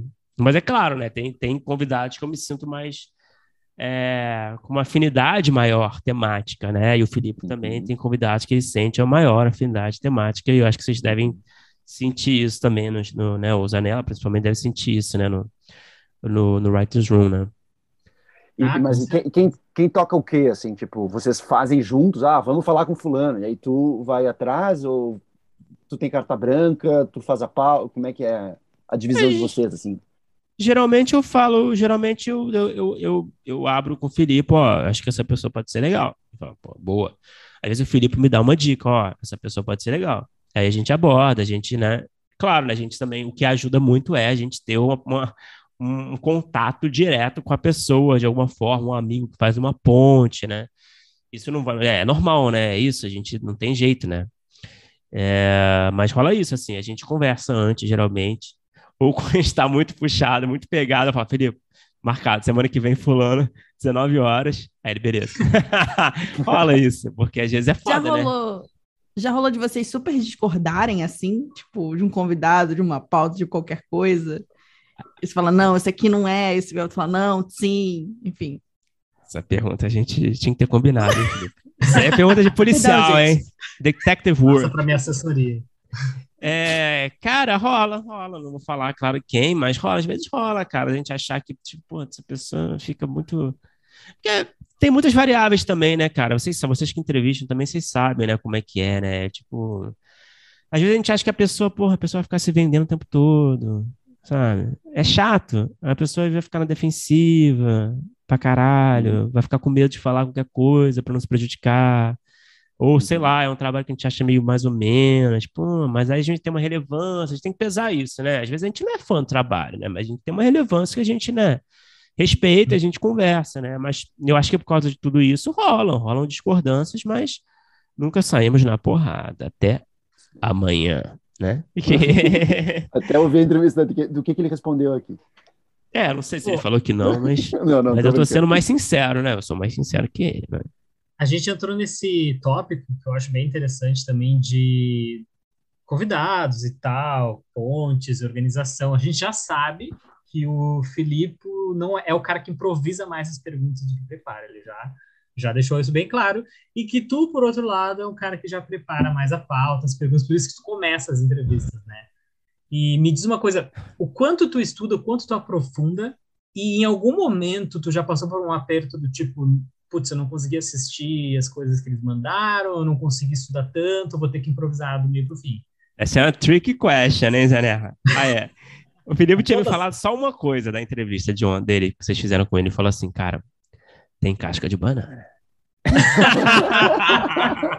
eu adorei, que frase de trailer, né? É, cara. Cara, isso me lembra o saudoso Pré-Amar. Lembra na HBO, aquela série Pré-Amar? Pré-Amar? Uma série brasileira. Nossa. Era uma Nossa. série meio esquisita, assim, mas enfim, eu não vou falar mal de ninguém, não. Mas tinha umas frases assim, tipo, Fred, o mar não tá para peixe. respeita aí os roteiristas do Pré-Amar. Mas enfim. É... Caraca, qual foi a pergunta mesmo? Desculpa. Ah, quanto de preparo que a gente faz? É. Ah, não, então, cara, eu gosto de ter um roteirozinho, mas é claro que, né, a gente sabe, né, que, porra, esse roteiro é uma base só, né, para você ter o, ao que segurar, uma boia ali, né, para tornar minimamente a, que, a, que a entrevista, né, renda minimamente, né, que seja interessante. Mas às vezes é isso, às vezes o papo se vai e, e, entra numa outra onda e tal, às vezes surgem novas questões, né, sempre surgem novas questões. Então, na verdade, o que eu preparo, né, assim, 40% é o que acaba sendo perguntado. É, o Filipe, eu acho que ele é um cara mais, ele gosta no escuro, assim, né? Eu admiro a coragem dele, sei lá. De, ele vai, ele não separa quase nada, ele vai. Ele estuda, claro, né? Ele estuda convidado e tal, mas ele não anota muita pergunta. E de preparo é isso, né? A gente tenta se preparar sempre ao máximo, claro, né? Nossas rotinas, né? Como qualquer roteirista aí que se preze, a gente, né? Tá fazendo o day job, né? além dos, mu dos muitos projetos pessoais, né? É foda, e aí é dos outros freelas que surgem. Então, é claro, assim, eu queria dizer que, que porra, gostaria de dizer que dava pra gente ver todos os trabalhos, todos os convidados sempre, né? Mas não é possível, né? Então, às vezes, a gente tem que, um ou outro projeto, a gente tem que ser até, às vezes, a, a estudar o filme por alto, entender o, o, sobre o que, que é o tom, minimamente, entender as referências, né? É, mas é claro, né, que eu gostaria que idealmente seria, porra, vamos ver tudo. O Mark Maron entrevista a galera, cara, ele tem lá, nem, eu nem sei como é que ele tem tempo, né, porque ele é comediante, porra. ele é ator, mas ele, porra, você conversa com o Ridley Scott, por exemplo, tá ouvindo a conversa dele com o Ridley Scott. Obama, né? O cara entrevistou é. Obama. É, foi boa. A filmografia do Obama é pequena. É. E o Obama foi até a casa dele. Isso É, e tem essa história maravilhosa, né? Que foi todo o FBI antes verificar a casa, os vizinhos que, porra, é essa banheiro. que tá Eles enviaram um banheiro pro Obama não deixar nada lá. Isso Rolou isso? E aí, quando Rolou ele foi isso. vender, é? quando ele foi vender a casa dele, que ele vendeu a casa depois, ele botou lá uma foto no porão, no sótão dele, né? Sótão? Acho que no porão, sei lá, onde, na garagem. Não é na garagem. Na garagem, onde ele gravava as entrevistas, ele botou a foto dele com o Obama na garagem para mostrar para para quem estava querendo comprar, né? Para quem estava lá vendo a casa, ó, oh, eu entrevistei o Obama aqui. E a galera, tipo, é. foda-se. Mas enfim. o americano, né? De Los Angeles. É, a gente ia achar, mas os caras de Los Angeles, é. né? Foda-se, né? Isso é todo dia pra é. eles. Mas é. Essa digressão aqui. Mas o que, que eu ia falar? Ah, então, o Mark Merrill, por exemplo, entrevistou o Ridley Scott esses dias que eu tava vendo, foda a entrevista, inclusive. E, pô, o Ridley Scott dirigiu 70 filmes, né, cara? E aí ele falando pro Ridley Scott como se ele tivesse assistido. E eu acho que é verdade. Ele tava reassistindo vários filmes durante a semana, assim. Mas, pô, deve 10 filmes reassistindo. Pô, não dá, né, cara? Tipo, eu não gostaria, mano. Não dá para rever o Gladiador 10 vezes, saca? tipo, eu gostaria. Eu gosto do, do Russell Crowe, mas não dá, entendeu? É, então... Claro que atualmente, minha nossa senhora. É, tem uns filmes estranhos, né? Mas ele fez muita coisa boa, né, cara? Você já viu o House of Gucci? Ah, que bomba. Eu não vi. É ruim assim? Nossa! Tô é, guardando. alheia de, de tudo. Tá falando sério? Tô falando seríssimo. Achei, de tudo. Assim, conta mais, conta mais.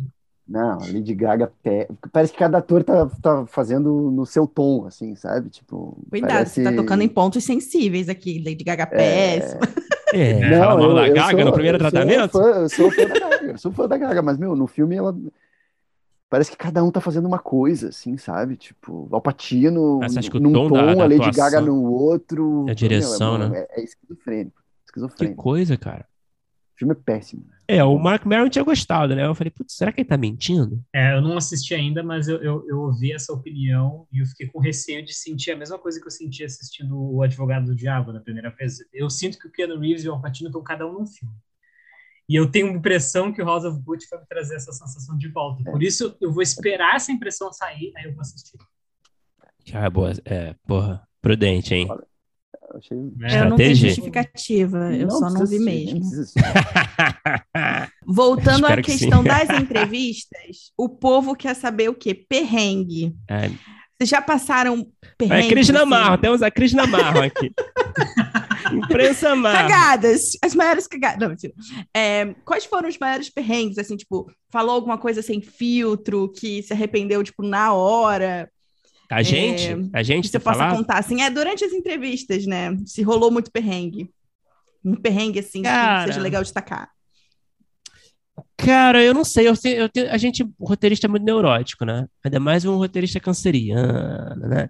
Uhum. Então, assim, eu sou muito neurótico, assim, eu acho que eu falo muita merda, assim, toda vez, toda hora que acaba a gravação, puta, cara, falei duas merdas, tô bem, sabe? Tipo, podia ser três.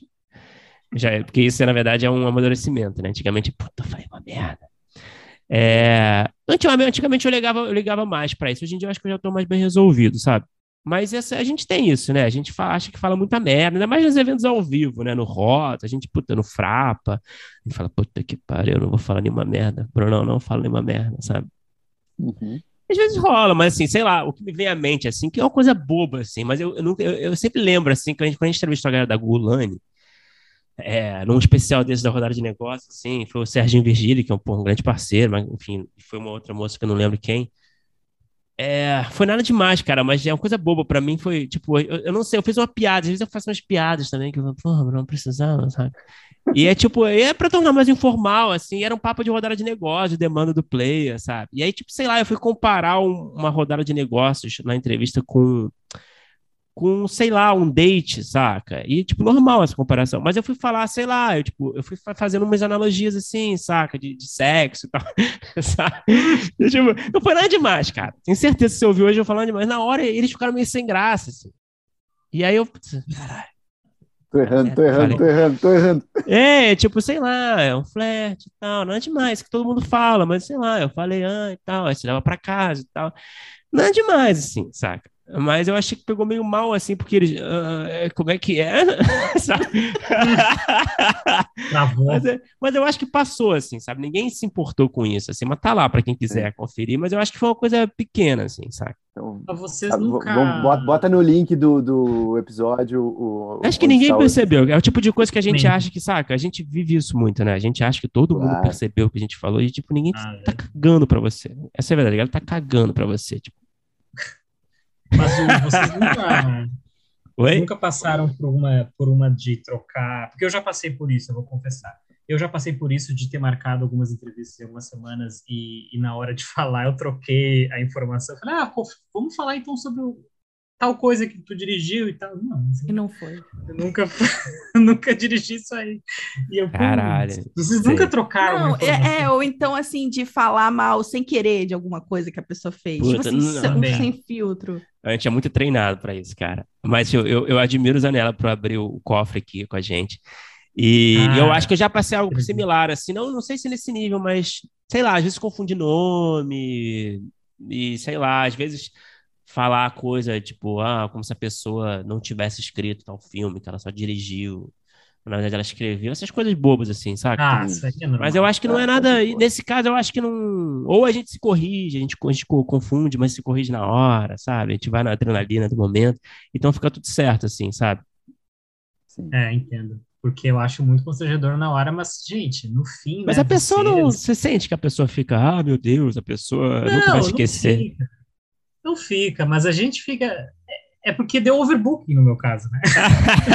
a gente muita coisa ao mesmo tempo, e aí eu tava pensando numa pessoa falando nesse momento. Mas não fica, é que nem tu falou. Eu tenho certeza que as pessoas vão nesse episódio, elas não vão reparar, mas, mas é que o clima ali, na hora, a gente percebe, a gente fica constrangido, mas o resultado final não transparece. Mas, ô Zanella, vou fazer uma pergunta para você, do que eu falei mais ou menos, eu fiquei curioso. Você sente, às vezes, na entrevista que você faz com a Jéssica lá, vocês sentem que a galera tem convidados que não entregam o que vocês querem de alguma forma, que ficam muito é, se politizando para não se policiando, perdão, se policiando para não falar, não ofender alguém. É, você sente que isso prejudica? Às vezes rola com frequência isso assim nos seus convidados? Tem, tem dois perfis, eu sinto, de convidados tem o perfil que toma todos os frases longas, sabe? Tipo, na hora de falar assim, ah, tem séries como essa que não é o meu estilo, mas tudo bem e não tem problema. Eu tenho amigos que fazem, é. sabe? Que tem várias. Claro. É tipo BBB, né? Não, tá tudo certo. A gente não é amigo e tá tudo e bem. E eu entendo.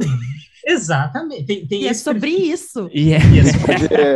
é, usando as terminologias do primeiro tratamento, seria o entrevistado zagueiro. Zagueiro. É, pode crer, seria. Eu diria Mirna Nogueira. É. Tem, mas tá sempre meio na defesa ali, sempre tentando evitar maiores estragos. É muito é, chato é, isso, não é, cara? Eu acho isso, muito chato, gente, cara. E, acho... e, o, e o ouvinte acho que percebe, né? Pelo menos eu, eu percebo, assim. Eu acho que pô, o cara tá, tá sendo uh, diplomático. É porque é foda, né? Que a pessoa, a pessoa acha que, tipo, beleza, é uma oportunidade. E realmente é uma oportunidade que a gente tem, até pegando o carona que a Carol falou um pouco tempo atrás. A gente recebeu relatos bizarros recentes de que, porra, a pessoa, o roteirista foi, tava sondado para uma sala e aí ele foi, tava lá falando com a, com a contratante, sei lá, a produtora, sei lá, e a produtora falou, aí ele falou, ah, a gente vai conversar e tal. Não, não, não precisa, eu vou ouvir, eu vi que você foi entrevistado no meu tratamento, eu vou ouvir eu vou ouvir a conversa lá e depois eu te retorno. Sabe? E, pô, isso, isso é meio bizarro, né? Porque vira uma entrevista de, visita, de emprego, né? né? E realmente, e volta e meia quando relaxa também da pessoa que foi entrevistada e teve jobs, ofertas de jobs logo depois, porque, né? Ou produtores que procuram nossa base de convidados. Ah, preciso de um roteirista que tem experiência com biografia, né? Cinebiografia, quem aí vai lá na nossa base e, tipo, rola muito isso, saca? Então eu entendo Sim. que a pessoa fique preocupada saca? E fique neurótico, ai meu Deus, eu preciso me, me apresentar de uma, né? Eu preciso ser apresentável de uma forma, né? Que alguém que domina a técnica, alguém que é experiente, alguém que é que é convive bem com todo mundo, né? Que é agradável, sabe? Que tem uma visão de mercado legal. Eu não posso falar nada que pode ser incorreto. Aí é chato pra caralho, sabe? Isso é, um, isso é uma coisa, é um, é um, é um, sei lá, é um ônus e bônus, assim, do, da coisa, sabe? Do formato, sei lá. Mas tem um, eu até queria enganchar essa pergunta, porque tem um segundo perfil que eu queria até perguntar para ti, ver se o que, tu acha disso, se vocês passaram muito. E para mim o segundo perfil é o, o, exato oposto que a gente passa também. É a pessoa que ela fala tudo, fala mal de alguém, fala que não gosta de várias coisas e tal, mas depois ela quer tirar muita coisa também, porque depois ela percebe. E, e eu não sei, e talvez o problema seja maior aí, porque metade da tua resposta foi embora. Pode crer, cara. Rola isso muito, cara. Rola muito. Rola, tipo. É porque a gente. Vocês devem fazer isso também. A gente abre, ó. É, se por acaso você falar alguma coisa que não bateu bem, você fala que a gente corta, não tem problema, porque, porra, também, né? Tem que deixar a pessoa à vontade, né? Uhum. Mas rola. Rola com uma frequência. Até porque a gente fala isso assim, nossa, rola. E, ah, esse ponto aqui, eu acho que não, porque eu acho que não. Acho que eu não entendi direito a pergunta na hora, aí eu falei outra coisa. Uhum. Ah, isso aqui eu acho que pode pegar mal com fulano, ciclano. E tudo bem, cara. Eu acho que, sei lá, tá no direito dela também. Eu acho que não. Não sei. Não, não, não, é. Uma vez ou outra já apareceu um negócio pra gente nessa situação de, putz, mas aí vai prejudicar a conversa e tal. Vocês tiveram que derrubar já, porque a gente passou por isso, do player pedir pra pessoa ah. pra gente tirar o. Ah, sei. Vocês já passaram é... por isso? E com Netflix da vida rola muito isso, né? A gente sabe que tem uma todo um questão contratual, né? É... Cara, nunca fui derrubado, até porque a pessoa provavelmente já chega meio armada, assim, ela já sabe direito que ela não pode falar. Mas uma coisa ou outra ela pede para tirar por causa disso, assim. Mas nada que derrube a entrevista. Derrubou já a, a pauta toda de vocês? Derrubou. Assim, a gente. É que assim, passou pelo filtro, a pessoa mudou, coisa, aí a gente botou o ar, divulgou. E na hora de divulgar, assim, ó, recebi uma mensagem da produtora, Ai. não pode citar isso, eu esqueci que não pode falar isso. Derruba de tudo. Puta que pariu, né? E já tava no ar, né? Já. E aí, e aí tipo, é só apagar e, e, não, e não, não, não é comigo, não é nada, não, não aconteceu nada. Não, teve, tipo... teve, que apagar e teve que adaptar também, porque eram informações, enfim, relevantes. Cara, é uma merda isso, mas é a realidade também, né, do, do nosso mercado, né? Já, é normal isso, com, com, com plataforma de claro. streaming é, é, muito comum, assim, ter é. um, um, essa, essa questão, assim. Não tem e jeito. Bruno, como é que tu acha que, assim, ao longo da, da, da tua trajetória profissional, assim, de que forma o podcast se relaciona com a tua trajetória? De que forma tu acha que ele ajudou na, na tua carreira? Ele mudou, enfim, seja pela, pelos contatos que nem tu mencionou, ou pelos aprendizados, ou por estudar bastante, tipo, fazer, uh, adquirir conhecimento? De, de, que forma o, o primeiro tratamento te impulsionou, te melhorou como profissional? Cara, pra caralho, cara. Melhorou muito, muito, muito, cara, em todos os sentidos. Em sentido de, de, de conhecimento, no sentido de, de, de, networking, né, principalmente, né. É, e aí a gente sabe, né, cara, é, e é uma outra dica óbvia também pra galera mais nova, né. É, eu acho que é, para você conseguir é, conseguir seu espaço no mercado, né, eu acho que você tem que ser tão bom como roteirista na técnica, como, como no networking, né? É quase um 50-50 mesmo, né? Então, isso é uma coisa que me faltava muito antes do podcast, esse lado. Claro, a técnica também foi aprimorando, né? Mas, assim, uhum. a, a coisa do. Essa porcentagem aí do, do network me faltava muito, assim. Então, porra, melhorou muito, assim, para mim, sabe? É, e, e, e, também é questão de rede, assim, né? De fazer amigos e parceiros, né? Aí, ó, temos aqui um caso aqui de conversando com vocês aqui, ó. É, conhecendo gente nova e, e, e cara, para conseguir trabalho também ajudou muito, assim, porque você fica ali, é, é, você desenvolve sua rede, né, cara? Você, a gente, a gente tenta também administrar, né? A gente, as pessoas que a gente se dá bem, a gente gosta, que a gente entrevista, que, pô, às vezes surge, às vezes tem gente que não quer nada com a gente, né? Que só, tipo, ah, valeu, tchau, tá bom. A gente se esbarra um dia, quem sabe, no, na, na próxima vida, né? É, e tem gente que, que, tipo, vira parceiro, vira amigo, né? Vira colega e a gente, pô, sai pra tomar uma cerveja, pra tomar um café, se encontra no frapa, bate altos papos, né? Isso é foda, né, cara? Isso é a parada maneira, assim, principalmente pra gente, sabe? E então, eu acho que é só, é só sucesso, só sucesso. Tem alguma coisa que tu acha que atrapalha? Sei lá, é muito trampo, tem, dá, dá trabalho, te tira foco de alguma outra coisa, sei lá. Tem alguma. Ou a pessoa sei lá, te acha mala por causa que, do jeito que entrevista, que pega ranço, sei lá. Seu podcast algum... atrapalha de alguma forma na carreira, é, gente? Tem alguma coisa que tu acha que pode ser um ponto contra? Ah, acho que não, cara. Às vezes eu sou meio mala, né? Às vezes você fica meio, oh, e aí, bora tomar um café, irmão? Tô em São Paulo. E às vezes, ah, ah, acho que vou viajar aqui. Às vezes fala isso, né, cara? Mas, mas muito pouco, cara. Eu acho que não atrapalha em nada, assim, pensando friamente. É, não atrapalha em nada mesmo, assim. Só, só veio pro bem, assim, sabe? E porque é isso, né, cara? Também te deixa em evidência também, né? De certa forma, um podcast. Então, tipo, tem jobs que eu consegui assim, né? Uma rodada de negócio no Série Lab anos atrás, que eu conheci a pessoa e. E aí eu continuei em conversa com ela, entrevistei no podcast, sabe? E aí fui tomar uma cerveja em São Paulo e, sabe, rendeu, assim, sabe? Rolou. Então, eu acho que só veio pro bem, assim. E claro, né? aturar o Filipe lado negativo, né? Mas. A gente tava esperando. Não pode ser Pô, tem que ter, né? Um burning, né? Tem que ter, né? Eu espero que Então, ele tenha feito. aproveita- Não, não, ele foi só, só carinho, cara. Porra, não A gente acredito. chama de gato e tudo. Eu não acredito nisso. Eu vou ter que ouvir. E o Brunão, então, tipo assim, fazendo uma. Pegando nesse gancho aí que tu falou de como o podcast ajudou, impulsionou a tua carreira, te transformou num profissional melhor, tipo, assim, volta lá de quando vocês começaram e o que que aconteceu, assim, contigo e costurando com o podcast, como as coisas foram acontecendo na tua vida, desde o surgimento do primeiro tratamento. Linha do tempo do LinkedIn. Cara, isso é muito Qual foi o chato, plot né? twist? LinkedIn é foda, né, cara? Esses textos de LinkedIn são um saco, né? Eu admiro quem faz bem esses textos, né, cara? Porque, tipo, sei lá, a pessoa sabe fazer, tá, sabe se vender, né, e tal. Mas. Pra quem tá vendo assim, ah, sabe? Mas é, cara, difícil a pergunta, hein, Petri? Ah, pô, o que mais que tu fez? Pra onde tu foi Tu trabalhar? Que aprendeu, foi? tu tá aprendendo muito com o seu primo Arthur Petri do podcast A Deriva. Ah. Vocês Product conhecem. placement. Pior é que eu não conheço, não, É, apesar você tá da, do aprendendo, não- entrevistando maluco, né? É... Verdade, verdade. Essa aí só pra quem É. sabe. É, depois a gente conversa em off. Mas é, cara, é... como é que eu respondo isso de forma prática? Não, cara, assim, é isso, assim, eu acho que eu, pegando um pouco do ponto que eu, que eu larguei ali atrás, né? É, é isso, né? Eu tinha algumas experiências escrevendo para TV, comédia e tal, experiências que pagavam pouco e que eram, assim, mais discretas, né? E muito assim na guerrilha, tentando fazer projetos pessoais, né? Fiz dois filmes que foram realizados, né? O Tamo Junto, BO. Fiz websérie, escrevi peça que foi feita com os amigos e tal.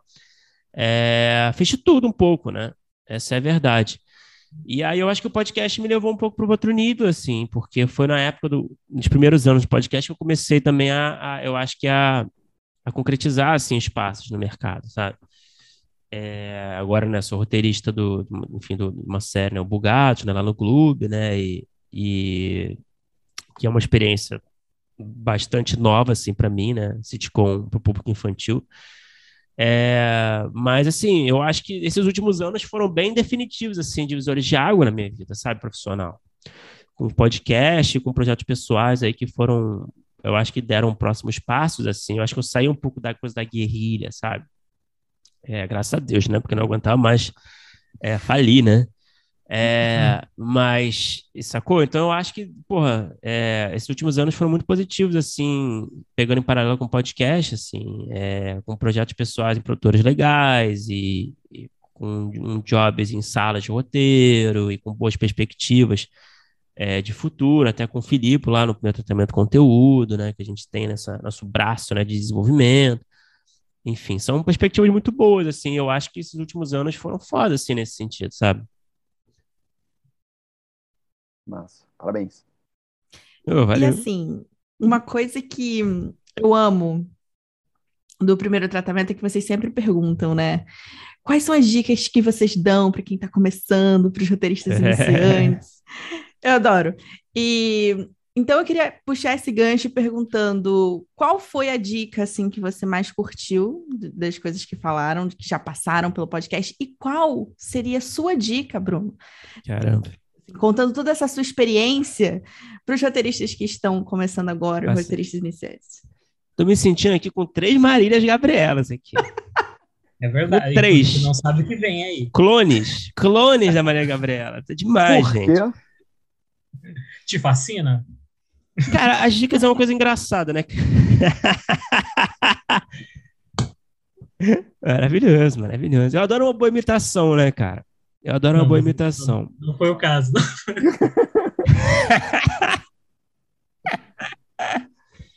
Cara, a dica é muito louco, né, cara? Porque tudo que a gente recebeu de dica de convidado é tão diferente e tão subjetivo, né? Porque a gente não tem o caminho das pedras convencional no nosso meio, né?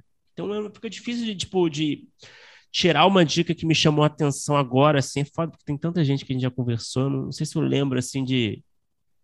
Eu, assim, dicas básicas que eu, que eu peguei é, que é básico também, que é, é escrever e circular, sabe? Essas duas palavras, circular, que é um sinônimo de network, né?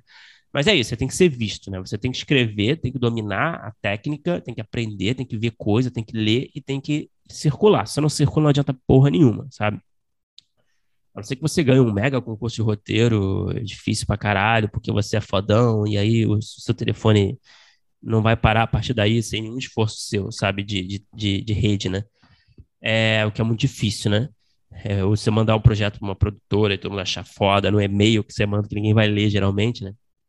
Enfim, é, então acho que escrever e circular. Agora, pegando dica, assim, indo mais de um pessoa para o pessoal, né? Claro, eu, eu apoio o, o escrever circular, mas eu não sei, cara. Eu acho que eu acho que quanto, a- quanto mais consciência você tiver no começo da sua carreira, que você tem que criar redes de contato, estabelecer esses contatos e amizades é, produtivas, sabe? eu acho que mais fácil vai ser a sua. E, eu não, e, e, é claro, fugindo, eu não tô falando de pistolão, de quem indica, porque eu acho que isso tudo é, é. rola, às vezes rola, mas isso é tudo uma, uma coisa de ressentido, eu acho, sabe? Geralmente o ressentido gosta de usar essas cartas. Não, mas é só a panelinha. A panelinha. A panelinha é contato que você faz porque você tá circulando, sabe? Ou porque você nasceu no berço de ouro, tem isso. Tá. Rola, mas eu acho que é em menor escala. Mas essa coisa da panelinha é terrível, assim. Eu acho que isso é horrível para quem está começando. Não pense nisso, assim. Eu acho que rola isso. Os pais, geralmente, que não são do meio, geralmente estão com essa mentalidade de panelinha. Todo mundo tá com essa mentalidade de panelinha jogando em cima da tua cara e você começa a acreditar, sabe? É... Então, eu acho que você tem que ter uma preocupação desde o começo de, de formar contatos e uma rede legal de gente com quem você se identifica. Às vezes não é fácil, eu tive dificuldade, né? Tô falando aqui na galera de comédia, eu tive dificuldade de encontrar uma roteirista de comédia que queriam fazer coisa de comédia. Não tinha essa facilidade, sabe? Então eu acho que também é uma dificuldade você fazer isso. Mas eu acho que nos cursos de cinema, nas faculdades, na roteiraria, hoje em dia, na roteiraria mesmo, cara. Eu e o Filipe, a gente fez o curso lá da oficina de série já tem uns anos com o Zé Carvalho. E foi muito legal, assim, eu aprendi pra caralho e, e eu conheci tanta gente foda. A própria Larissa Câmara, a última entrevistada do, do ano passado, foi um contato nosso lá, amiga nossa. E tanta gente foda que eu conheci lá, o Serginho Malheiros, a Lady Blas, uma galera foda lá. É... E, e são parceiros, assim, sabe? É... Com uma mentalidade Até parecida. professores, né, cara? É, pô. Tá no meio dos cursos, os próprios professores, os caras que vão é. ler teus trabalhos, os caras vão. É, Petri aí, professor, grande professor da roteiraria. né? E, pô, Pedro Reinato, adoro o Pedro Reinato, né? Uma galera, tô É. sempre em contato com o Pedro, sempre comentando lá os filmes que ele posta lá da Dancena. É, eu Pô, também. Boa, Pedrão. Vai fundo. Mas é, eu adoro Pedro, grande professor. Mas sacou, eu acho que você tem que formar sua galera. E eu formei minha galera no BO, no Tamo Junto, eu formei minha galera. Eu tive essa, por mais que eu tivesse dificuldade com network em geral, eu formei minha galera, é, tive sorte também. Também tive um período bom, assim, por isso, né? É, e uma dica que eu dou especial, que eu acho que foge um pouco do comum, que eu gosto de falar, é fazer teatro, cara. Faça teatro, você é roteirista. A Carol, não sei, Olha acho que a Carol fez já, não? Não, nunca Não? fiz. Ah, eu achei que você tivesse feito. Não, não sei o que, que transparece. não, mas é um elogio. Você tem certeza, Carol? Não, Aquele cara juro, fala, você tem certeza da sua vida? Você me encontrou no. Não, mentira, nunca fiz, não. Nunca Não, fiz. é verdade, Minha avó né? sempre falava: essa menina tem que fazer para se soltar, para poder se Não, articular. e eu digo não só entender. por isso. Eu digo para fazer contatos, porque a galera do teatro é uma galera que quer realizar, cara. E são atores que viram diretores, que escrevem, que produzem, que fazem uma porrada de coisa, iluminam, fotografia. É uma galera muito mais aberta a explorar possibilidades é, de, de cargos e, e- e- de arte em geral. Assim. Eu não fiz, mas eu é, eu me arrependo um pouco de não ter feito. E eu conheci muita gente do tablado, através do Matheus Souza, do Pedro Cadori, que é um parceiro. A gente, eu conheci muita gente do tablado e que formou essa galera da guerrilha que fez os filmes comigo, assim. É, que hoje tem muita gente foda, gente dirigindo, escrevendo, gente na Globo, gente, porra. É, então, sei lá, acho que é uma dica que eu acho que nem todo mundo dá, assim, pro roteirista. E às vezes você pode se descobrir como ator também, além de roteirista. O que pode tornar as coisas mais fáceis para você, porque você vai estar mais em evidência, né? É. Então, sei lá, eu acho que daria essa dica. Essa dica é muito boa, eu nunca ouvi essa dica antes na minha vida. E eu conheço pessoas do teatro, elas têm exatamente essa energia. Não eu é? achei ótimo. Aham. Uhum. Aqui, aqui em casa tem um exemplo disso. A Jéssica fez artes cênicas na universidade, né? E ela fala direto, exatamente isso, de ter sido importante, mas o processo dela foi descobrir que ela não queria ser atriz. Então, ela não, ela não gostou do, ela não tomou, pegou gosto assim. Não, não, mas, mas o que, o que ela menciona muito dessa experiência é a relação que ela teve com a dramaturgia, que foi uma relação que envolve o corpo e conhecer as peças a fundo. Então, influencia total, né? Porque a gente está escrevendo para outros corpos também, né? Não, total. Não, e a base da dramaturgia é, é teatro, é teatro né? Então, é Aristóteles isso. é teatro, né? É isso. Eu boto não, fé, gostei muito dica. Total. Eu até tentei brincar com a atuação recentemente, assim, não sei se é um meio que um segredo, assim. É, era para ser um projeto pré-pandemia, eu tava, eu tava com uma ideia de fazer uma websérie, assim, vou revelar em primeira mão. É, o Felipe ia até participar.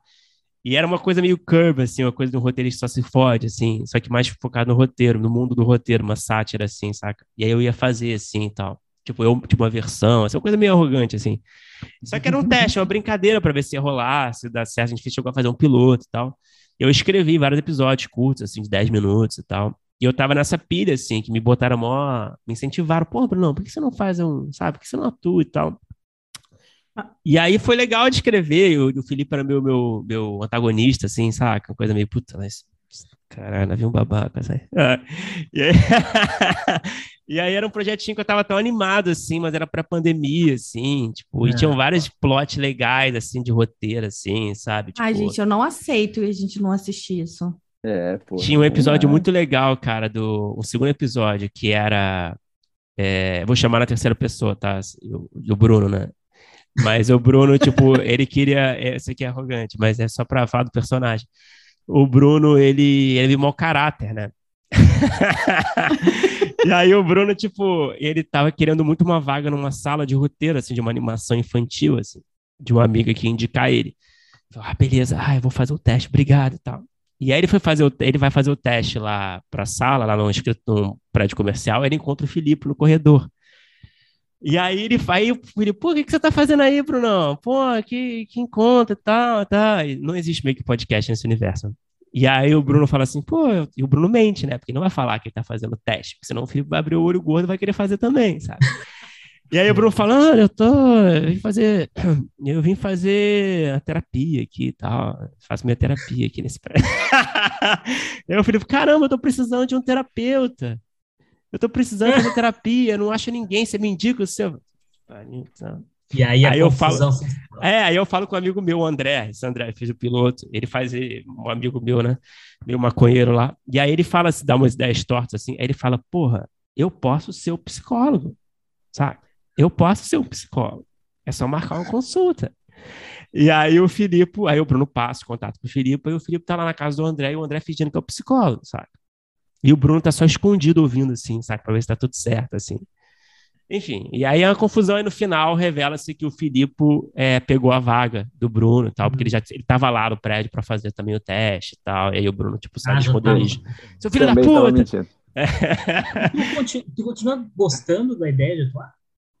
Cara, eu achei divertido, cara. A gente fez um pilotinho assim, que era uma coisa meio Bruno, meio Stalker na produtora, assim, tentando Sabe, o produtor não dá resposta, assim, clássico de uhum. roteirista, tipo, ah, cara, a Amazon vai fazer com certeza o seu projeto, sabe? Essa uhum. série aqui. E aí, tipo, aí o, pô, maravilhoso, fica animadão, o Bruno aí a mulher não responde, assim, a produtora não responde, uhum. some. Aí, puta, caralho, preciso fazer alguma coisa. Aí o amigo incentiva ele a meio que marcar presença enquanto esbarrar com a mulher sem querer na rua e tal, várias vezes, pra lembrar o rei dele. da comédia, né? É, total. Bem, E aí tinha essa, essa, essa era o piloto, mais ou menos, era, tipo, ele estoqueava produtor e tal, né? Tinha umas coisas assim que a gente brinca, né? Que esse, tem esse arquétipo, né? Desse roteirista loucão, né? Que rola isso, né? Essa galera. Cara, eu vou, eu vou dividir uma coisa com vocês que eu não contei pra ninguém, que eu tenho vergonha. Ok. Mas eu, eu tive essa mesma polga, tive essa mesma vontade de atuar. E eu contei É? com os amigos da área total. E eu achava que eu ia me dar super bem, ia ser show, assim, ah, tem talento. E aí surgiu uma oportunidade que os amigos meus estavam produzindo um jogo que vai sair para Xbox, para PlayStation, virou uma coisa bem grande. Falou assim: ah, tu quer um papel? Eu falei, pô, quero. Só que assim, era para ser figurante. Só que como contaram que eu queria atuar, me deram falas. Me deram cena Mentira. de morrer, de atirar, de De arma. morrer? Eu morri. Por, é, um, é um jogo de aliens e virou um negócio muito grande com cooperação internacional e tal. E vai sair, vocês vão poder jogar, assim, sabe? As pessoas Eu vou poder ser o Guilherme. Nós vamos poder te matar. O- O que é melhor ainda. Não, não. Eu sou um vilãozinho, assim. Eu sou tipo um Minion. Mas eu. Caralho, demais. Foi horrível, cara. Eu, fui, eu não sabia morrer. Eu não sabia Gente, que morrer. Como é que-. Como é que você morre pra gente? vida? Morre pra gente? Nunca morri não, não, vida, é- não, é eu que assim, eu tive que morrer. Mas você morria de, de, de tiro? De quê? De... Então, essa é a pior parte. Eu morria de Dá uma palhinha. Dá uma palhinha pra gente é morre RJTV. Dá uma palhinha todo mundo quer ouvir. Como é que se. Eu, eu morria desintegrado. Porque Uhum. era, é um Você fala. de. Fazer- Não. E o diretor, que é amigo meu, ele, falou, ele trouxe assim: então, assim, essa cena tu vai morrer. Tu vai ser desintegrado por um alien. Eu pensei, tá, mas É como, maravilhoso, como que, que é direção desintegrado? e eu não sabia. Você confiou eu- muito na direção, no, no guidance dele, né? Pra Eu te confiei, conduzir. mas o, engraçado é que eu, eu senti que não eu senti que não era um bom ator porque eu morria e as pessoas riam. E eu pensei, não, Ah. tem, alguma- tem alguma coisa errada aqui, né? É que tu era o vilão. Eu- então, eu era um dos. Eu era tipo um bolsominion, assim, não sei se vocês vão querer cortar. Mas eu era tipo um bolsominion, assim, é porque tem É, essa invasão, não sei bem Ficção, isso, mas tem essa, ficção. É, ficção. Tem essa história de invasão e eu meio que tô a favor dos aliens que estão invadindo. Sim. Sabe? E aí Maravilhoso. depois eu morro Mas- por eles. mas- Eu tenho fala, eu ameaço de morte. Eu usei uma arma de verdade no set. Aí eu pensei, gente, não, tudo que eu achei que eu ia, eu fui mal em tudo isso, todos os pontos que eu achei que eu ia bem. Então eu tenho esse trauma aí com a atuação também. Caralho, Eu cara, e adorei. você não curtiu, né? Mas Cara, foi uma parada tão, tão específica que você fez que, porra. É, né?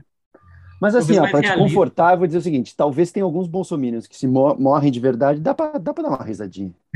Desintegrados?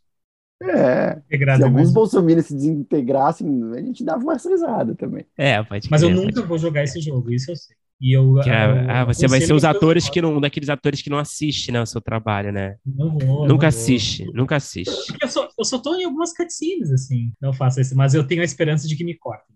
Que me avisem assim, Mas eu acho difícil, porque é uma cena importante, porque eu ameaço de morte a protagonista. Então, eu acho difícil. cara. Cara, é, eu acho que é importante na, no É. arco, né? Desculpa a digressão aqui, mas. eu- Não, eu achei ótimo, cara, mas É uma exclusiva. Tá na mão, É, tá na mão do exclusivo. Filipe agora. Eu achei divertido, cara. Eu achei legal. Eu achei legal fazer, atuar. Assim, tipo, eu eu tive dificuldade de prender o riso, assim. Isso é muito difícil, É sabe? difícil de aprender. De prender o riso, assim, numa, numa cena de, sabe, de pitching. Eu fazer um pitching, assim, sabe? É, de um projeto muito louco, assim. É, que não faz o menor sentido. E é difícil, cara. Mas eu gostei, cara. Eu, eu faria mais, assim, talvez, sabe? Mas é claro, né? Dentro do, Massa. da gama de... Do que é possível, né? Tipo, eu escrevi pensando o que eu poderia fazer, né? Tipo, não um papel dramático, né? Mas, enfim, aí a gente me cancelou esse projeto, cancelou. Ficou aí engavetado quando teve a pandemia, né? Aí eu me mudei, enfim. O diretor também estava com os problemas na vida. Mas fica aí uma, uma ideia, quem sabe. É, se chama Desestruturado. Ah, Pô. maravilhoso. A gente É. quer muito. É, o Bora. roteirista fudido da cabeça. Atenção. Atenção, aten- atenção, players que estão ouvindo. Aqui uma de ouro. Atenção. Exclusiva também, cara. Verdade.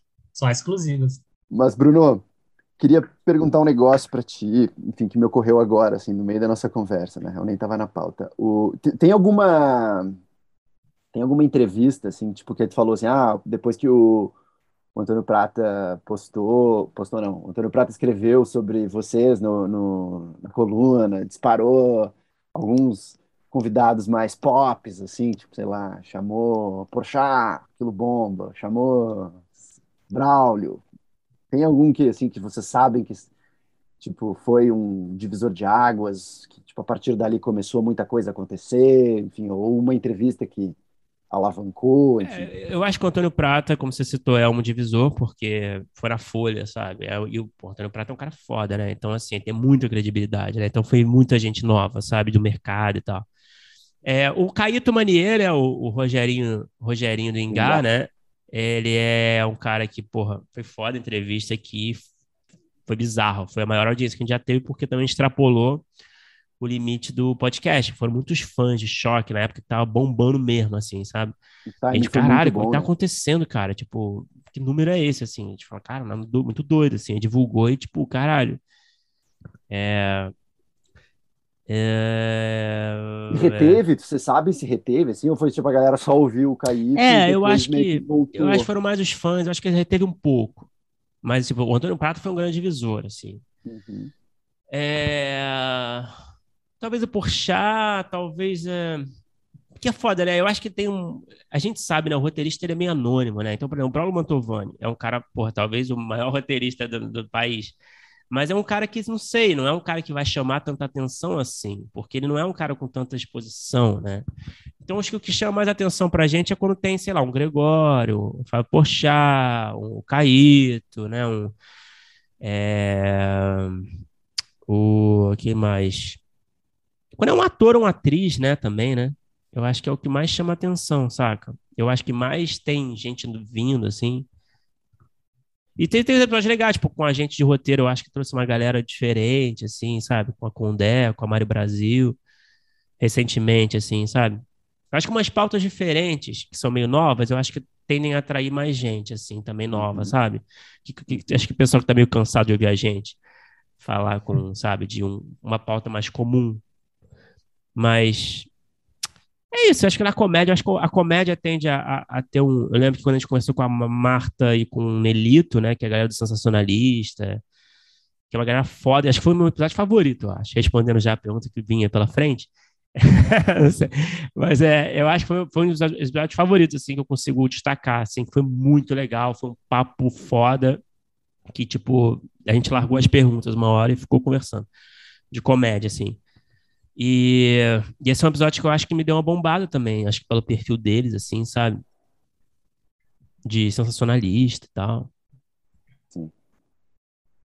É legal, eu acho, eu acho curioso quando uh, hoje em dia sai da, do papo só o roteiro, só o roteirista, assim, né? Sem, acho uhum. que é, é legal vocês trazerem coisas diferentes, assim, tipo, produtor, bastante olhar de produtor, bastante uhum. olhar de é. Eu acho muito legal, inclusive um dos episódios que eu mais gosto foi com o Rick, da Paris. Rick Justamente sim. porque trouxe umas questões da vida dele, que eu achei muito interessantes também. Então, é, e, e ele, um pouco, né? ele joga em várias, em várias, né? Ele uhum. joga roteirista, é produtor, analista de conteúdo, né? Isso é legal, né? Acho que isso é muito bom quando tem um perfil assim que joga em todas, sabe? Porque a gente fala um pouquinho de tudo, né? Uhum. E o cara geralmente traz um. A Mariana Richard, por exemplo, uma produtora recentemente da Surreal Hotel Arts. Foi um papo muito bom, assim, também. A gente fala, caralho, tem uns produtores que a gente fala, puta que pariu, os caras. É, a gente perde o ódio, né? Não, mas que isso, mas assim, a gente, puta, os caras sabem muito, né, cara? Os caras sabem muito de conteúdo, né? A gente acha que os caras não sabem às vezes, os caras estão mais numa parte mais técnica de produção e, tipo, cara, os caras sabem muito de conteúdo, cara. Mas eu acho que. Porque te, é que eu já conheci esse caso também. De que. Casevando? Convidado que. Na. Oi? Casevando. Não, que eu teve convidado que. Que entrevista de emprego, o podcast foi tocado aí pelo player, né? Então a nossa pergunta era meio isso, assim, se já mudou um pouco a carreira das pessoas, se vocês já tiveram um feedback do tipo, nossa, depois da minha entrevista eu consegui um trampo massa. Cara, a gente tem pedido pra galera falar pra gente ultimamente.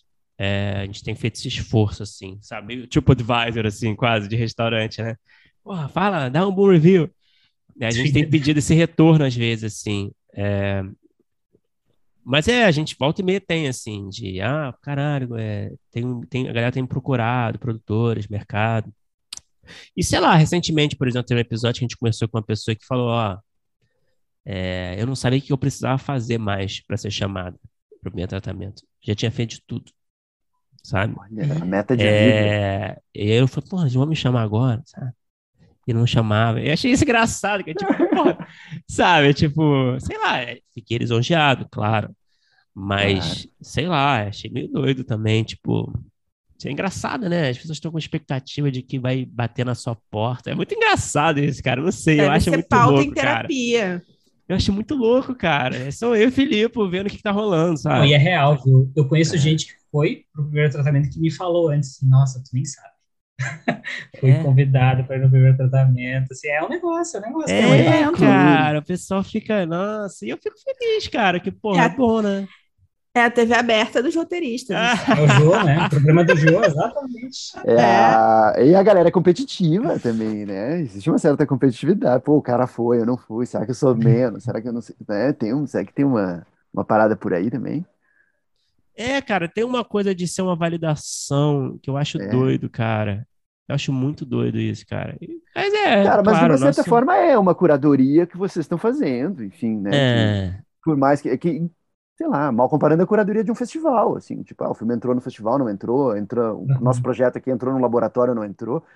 É essa subjetividade toda que envolve os processos de seleção de alguma coisa. Que... E o roteirista nunca está no primeiro plano, né? E quando ele está, é um evento. Né? É um evento é, ser tratado como autor, assim. É, pode, é, pode crer, e um olhar respeitoso sobre a sua obra. Sobre... É, cara, a gente fica feliz demais, assim, cara, porque eu acho que isso é, porra, esse é o parâmetro maior, talvez, cara, do, do sucesso do projeto, assim, pra gente é isso, assim. Essa validação, saca, por parte dos roteiristas, por parte do mercado, assim. A gente não esperava isso, cara, certamente. A gente não fazia a menor ideia que podia rolar essa, entendeu? E era conteúdo, só que a gente queria produzir, assim, legal, assim, tipo, ah, vamos fazer, mas é bizarro. E pauta muito, assim, pelo menos a gente no Writers Zoom pauta demais. Quantas vezes eu não falei pra Jéssica, é? não, não vamos fazer essa entrevista. A gente é, pô, te digo a mesma coisa, cara. Te digo, é recíproco. Ah, jura. É recíproco, cara. É recíproco. A gente fica, caralho, pô, eles conversaram com quem é essa pessoa? Ah, pô, legal, conversar. E, cara, é engraçado, a gente, a gente se retroalimenta pra caralho, né? Eu falo, eu tava falando com o Léo Garcia uma vez, né? Tipo, vocês quando vocês vão fechar a programação, vocês vão ver no podcast? Porque a gente olha lá, a gente olha de vez em quando, a gente olha, porra, não conheço, cara. E ele falou, total.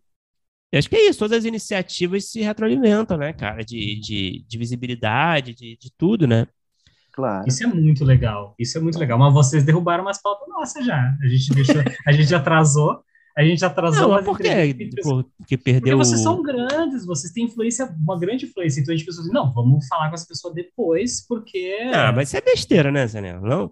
Não, não, é bom. É bom, é bom também porque aí a gente. O mercado se pauta em, em ciclos, assim. Eu acho que também existe um, sabe, uma fluidez. E, e, é um respeito que a gente, assim, agora falando como fã, é um respeito okay. total, assim, que, pô, o primeiro tratamento lançou isso aqui, eu acho até meio estranho a gente lançar um conteúdo muito parecido ao mesmo tempo, lá.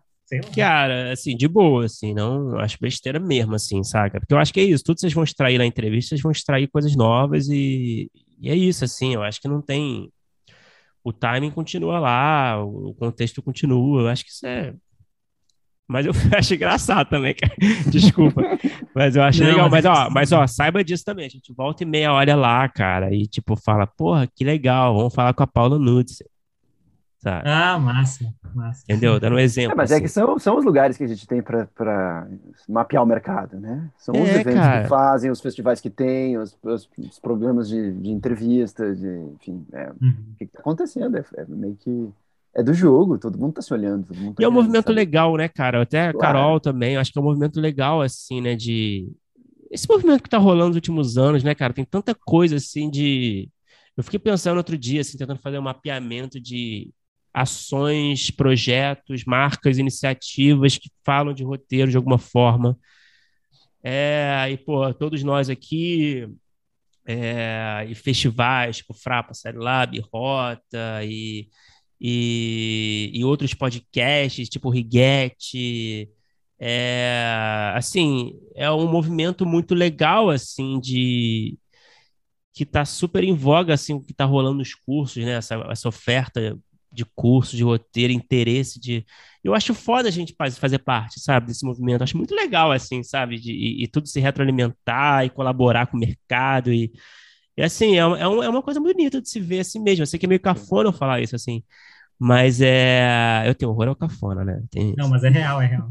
Mas é muito legal, cara, não é? Muito legal. Eu acho foda, assim. Eu fico honrado de fazer parte, assim. Eu fico pensando num gráfico, assim, pensando todos esses, esses logos, sabe? É, eu acho foda, cara. Acho legal pra caralho. Que bonito. Não é? Não.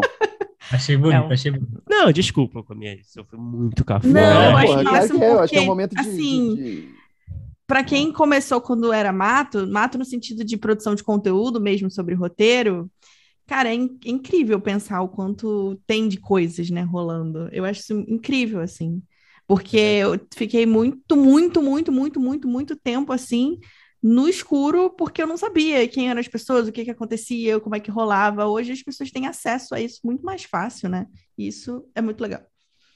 Pô, total, Verdade. cara. E, a- e a gente vai eu acho que isso vai também. E a gente vê uma evolução, né, no mercado mesmo, né? Tipo, isso que eu, isso que eu acho que eu- onde eu queria chegar, né? A gente vê isso tudo meio refletido, claro, né? Quem somos nós perto disso? Mas é, é todo esse movimento de cursos, de todo mundo falando, todo mundo estudando, é, procurando saber mais. A gente vê uma evolução das nossas séries, nossos filmes, né? E sei lá, eu acho que é, o- pô, isso que é foda, né, cara? A gente vê aí no mercado mesmo, né, o resultado. Uhum. E, ô, Bruno, uma, uma, eu, eu percebo muito, assim, tipo, quando a gente conversa ali com a galera do nosso grupo de estudos, por exemplo, é, é muito comum a gente ouvir esse relato, e imagino que isso seja um, apenas um microcosmo do que vocês escutam ah, no geral, assim, que muita gente quer começar, tem vontade de, de escrever, ainda não sabe muito por onde, aí começa a escutar vocês, porque sabe que é um, é um lugar onde vamos conhecer os outros autores, vou conhecer o que está rolando por aí, as oportunidades de laboratório, as oportunidades de, de festivais, para ficar ligado no que está acontecendo. E isso dá uma, isso incentiva, isso motiva, isso faz a galera se mexer, assim, tipo, tanto que tanto para produzir, quanto para participar de rodada, quanto para entrar no grupo de estudos e ficar ali lendo sobre roteiro e, e debatendo sobre roteiro, enfim.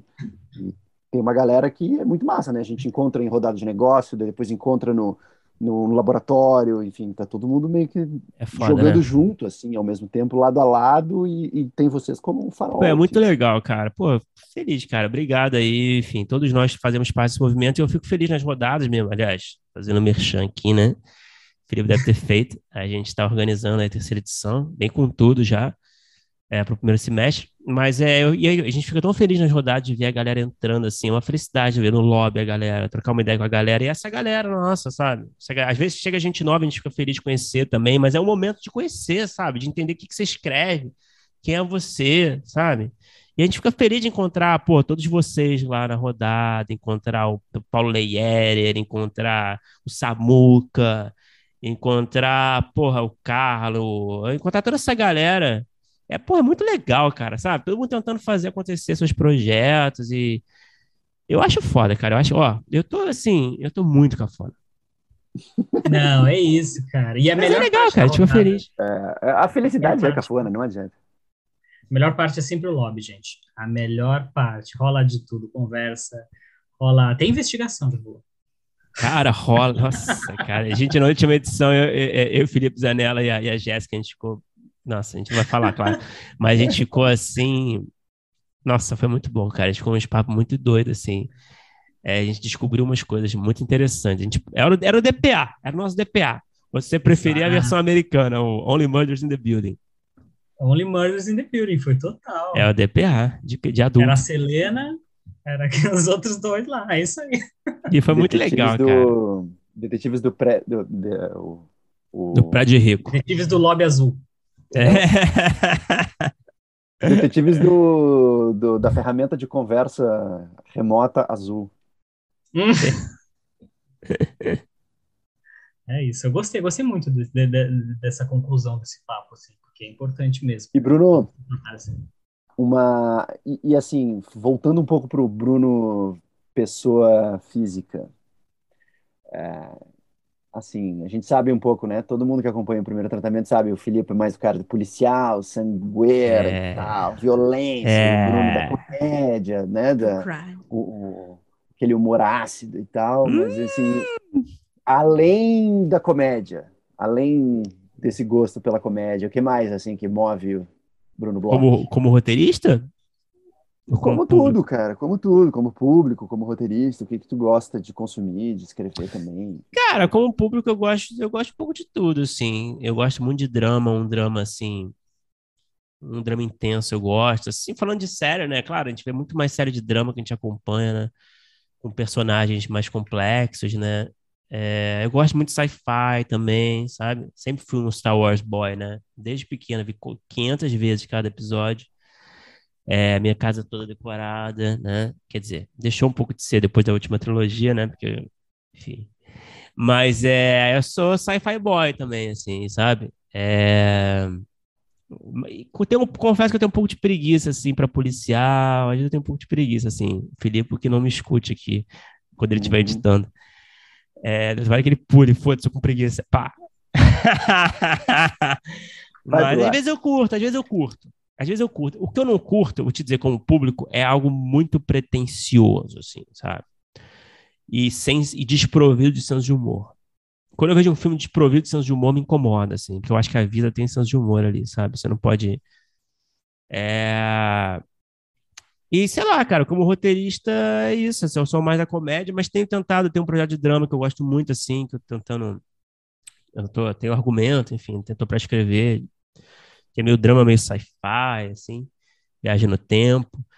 É, Mas geralmente é, é- é- eu tento escrever mais comédia, com, às vezes misturando outros gêneros, sabe?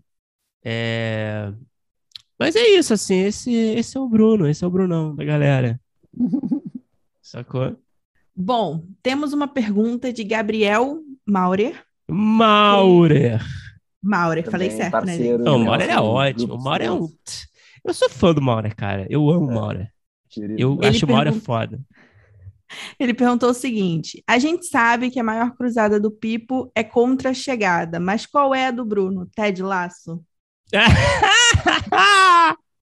Maravilhoso. É isso que eu tô falando, cara. Uma hora é... tem pedigree, né? É... Cara. É, cara, eu tenho um problema um pouco com ela. Eu não sei se seria a cruzada, né? Eu tenho um problema um pouco com essas séries de dramédia que não me fazem rir e não me fazem. e não me comovem como drama. É, não me cativam como drama, saca? E elas meio que não fazem nada por mim. É só uma série feel good, assim. Eu tenho um problema com isso. Eu acho que é uma tendência do mercado que me incomoda, sabe? Eu sinto falta. Eu acho que a minha cruzada não é contra, é a favor. Vai. Vamos colocar dessa forma. É... O que eu, eu tenho. Eu sinto que eu tenho lutado às vezes no. Eu lembro, a gente conversou com, com o Celso do VEC, não sei se vocês conhecem. Ah, claro, pô, Petri é colega. Mais Celso uma pauta comigo. nossa aí, ó. É? Vocês falaram. Ah, já tem É um verdade. tempo já. Ah, vocês tinham falado com ele antes.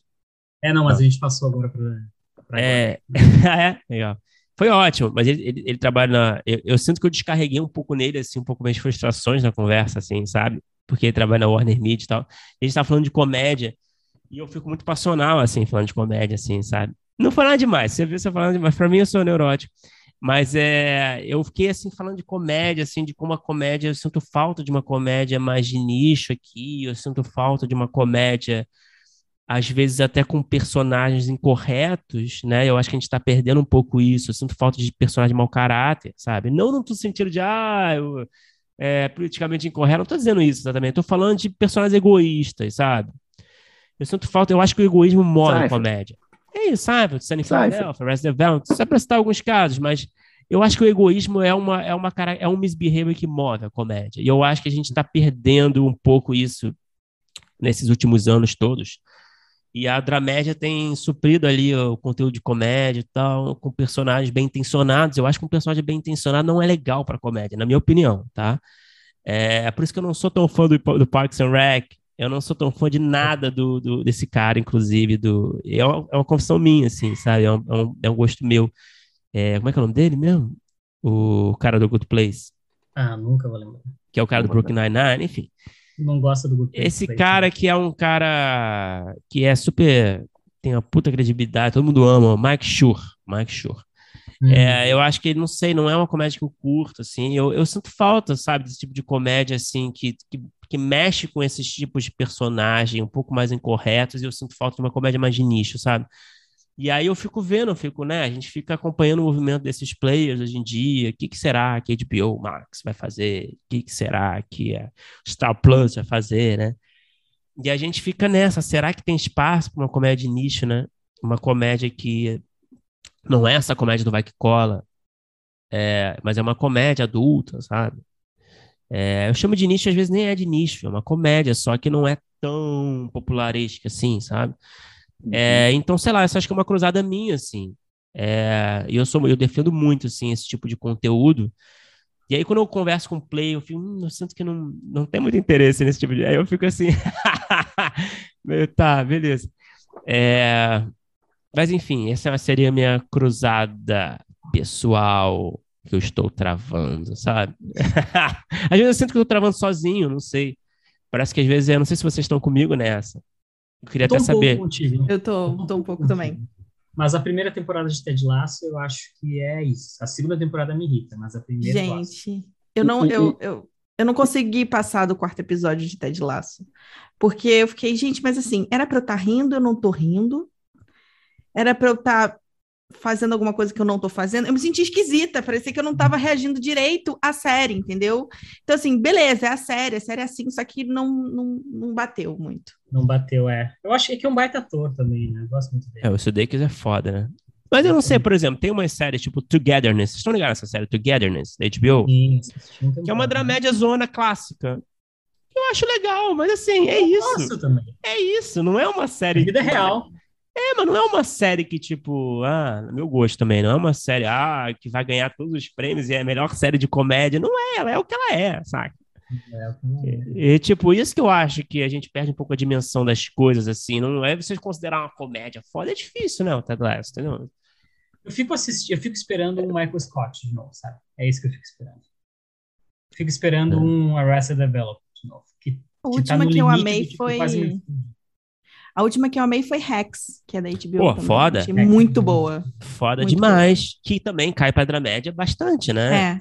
Tem uma verticalização de personagem forte ali em algum momento do arco ali, né? É. Mas é muito boa, né, cara? É engraçada.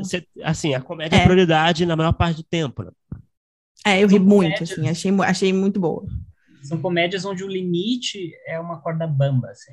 E a gente começa. Eu, eu sinto que um pouco do que tu falou é isso, assim, da gente, do nicho, no sentido também da, da série arriscar um pouco, né?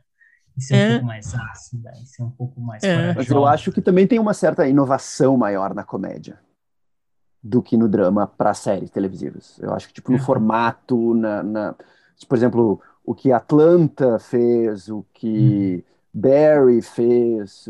Me parece. Mas chamar Atlanta de comédia também é um risco, né? Não sei, é, é meio difícil, mas, né? É um mas stretch, é um formatinho que, cara, me parece que pega mais e vai mais do que o drama. De uma, assim, as, as que saem mais da curva me parecem mais é. interessa interessantes do que no drama, no, na forma os geral. Os dramas que saem mais da curva são os bem-humorados, tipo Succession. Assim, eles... Exato. É, pra mim, flerta com uma comédia o Demais. tempo inteiro. É, é mais engraçado que a maioria das comédias, né, do, atuais. É mais né? engraçado que a maioria das comédias atuais. É, total. E, tem, e, é. e assim, quase que todos os personagens uh, são cômicos. Não é assim, tem o, um que é alívio cômico, não Tipo, é todos é têm sua, E você tem uma preocupação foda, né, de ter aquele punch o tempo todo num drama que eu acho muito louco, né, cara? Como a gente tá uhum. distante disso, né? Você pega um exemplo assim, idiota, assim, tipo This Is Us, que eu, eu não gosto, porque não é, eu não sou cafona. E... eu sou super mas, cafona. Não, não é muito para mim, mas eu acho, mas você vê o piloto, você acha, cara, essa porra é muito boa. Muito boa. Você fala, e você vê, tem um, tem um melodrama forte pra caralho, bem feito e é engraçado pra caralho. Você tem toda hora um punchzinho que fecha uma cena. A gente pega uma novela aqui, um melodrama nacional, a gente não tem preocupação nenhuma de ter punch. Claro, é, é um, o, claro, o This é um formato de série de, de 22, sei lá, quantos episódios, né, e tal. É, a novela é outra parada. Mas o melodrama aqui, a gente não se preocupa em ter uma comédia afiada, saca? Uma comédia uhum. afiada mesmo, assim, é engraçado você rir, cara, é engraçado, sabe? É inteligente, as piadas são pensadas, tem um apuro, assim. Isso eu acho que é uma coisa muito louca que rola lá, sabe, no mercado. É outra realidade, assim. É. Então eu, eu, fico com a sensação de que, tipo, essas. Rami é outra que eu adorei também. Puta, bom pra caralho. Bom pra caralho, super pouco falada e, uma, e muito Subestimada pra caralho. E, e eu acho que no mercado gringo até tá rolando. Claro, assim, todas são dramédias, né? Todas essas que todas. eu falei são dramédias. Todas são dramédias. Nada é muito puro. Não sei se tem espaço para o humor. É, se você puro. pega recentemente, você vai pegar o What We Do in the Shadows, vai. Que não é muito nem o meu, ah, faz foda, mas é uma série de comédia, comédia, mockumentary, né? Que tem uma. Você pega lá o próprio também, o Wellington Paranormal, da mesma galera, né? Que é neozelandesa também, uma comédia, comédia, comédia, não é dramédia. Aí você pega esse Superstore, vai. Eu não gosto, eu acho muito bobinho e todo mundo aprendendo alguma coisa, mas. mas são. Você tem alguns exemplos, né? Vai, de comédia, mas realmente são poucos, né? A Apple tem um que é Schmigado, pouca gente viu, eu acho muito bom.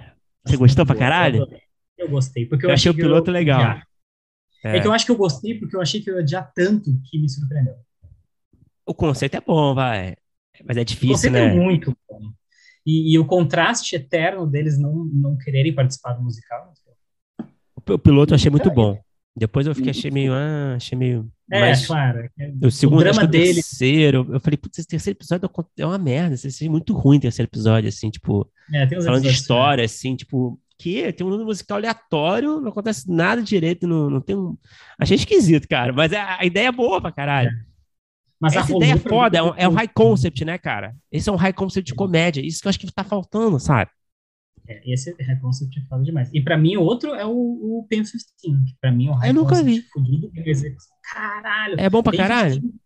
É, porque, tipo, tem tudo pra dar errado. Eu adoro isso também. Quando tem tudo pra dar errado, dá muito certo. Porque são duas atrizes de 30 anos fazendo papel de jovens de 13. e todo gostei. o resto do elenco tem 13. E é muito bom. E Já tu me chora. Interessou. E tu chora porque são memórias da infância delas. Só que elas. E é muito estranho, porque, tipo, tem o crush de uma delas. Só que o menino tem 13 anos. E ela é uma mulher adulta. E tu pensa, meu Deus, como é que eles vão. E tu se emociona. E é muito engraçado. Eu, eu, Pô, eu vou ver, eu cara, vou anotar aqui. E é Pen 15 porque, né, enfim, é Pinas. É, não, eu imaginei, imaginei quando eu vi o logo. Porra, mas que é Vocês já viram também? Não, não conheço, não. Não. Isso é série de nicho, hein? Isso aí é, é, a galera. Cara, uma série que me chamou a atenção pra caralho foi o How To, né? O How To, How John to. Wilson. Que, tá, que não é, vai, é documentário, tal, é outra parada. Mas puta que pariu, é uma invenção, é, é uma, é uma inventividade fodida, né? É foda, é foda. É Isso bom é pra caralho, de e é engraçado é pra caralho, né? Tá ligado, Petri? Não tô ligado. Puta, tu vai adorar, cara. Documento não. É muito bom. Documento não, você tem que ter um pouco de paciência, né, cara? Porque a ideia é tão foda, mas você fica lá só vendo, né? Esse... Tem episódios muito bons, eu diria. É. Mas alguns... Aí você fica vendo porra, documentário lá, reconstituição, né? O Bill Hay do Fred Darwin. O Fred Darwin é um cara foda, né, cara? Esse cara é muito Puta bom. que pariu, né, cara? Como o cara é foda, né? Sou muito fã, cara. Eu admiro muito os comediantes. Muito. Eu queria ser. Bruno, tu falou que tava com uma cruzada contra a comédia e falou um monte de coisa que tava amando, velho. Não, mas já tem é. um tempo, né? O, o, e são dois formatos. E são dois formatos que não são de. são uma outra linguagem, né? É. E eu sinto que a pergunta próxima foi respondida, mas. É, é eu, ia, eu, ia, dizer isso. Eu assim, ia falar isso. A gente ia é. perguntar sobre o, o, mencionar o, o, audiovisual brasileiro, assim, o que, que sente falta de ver no audiovisual brasileiro.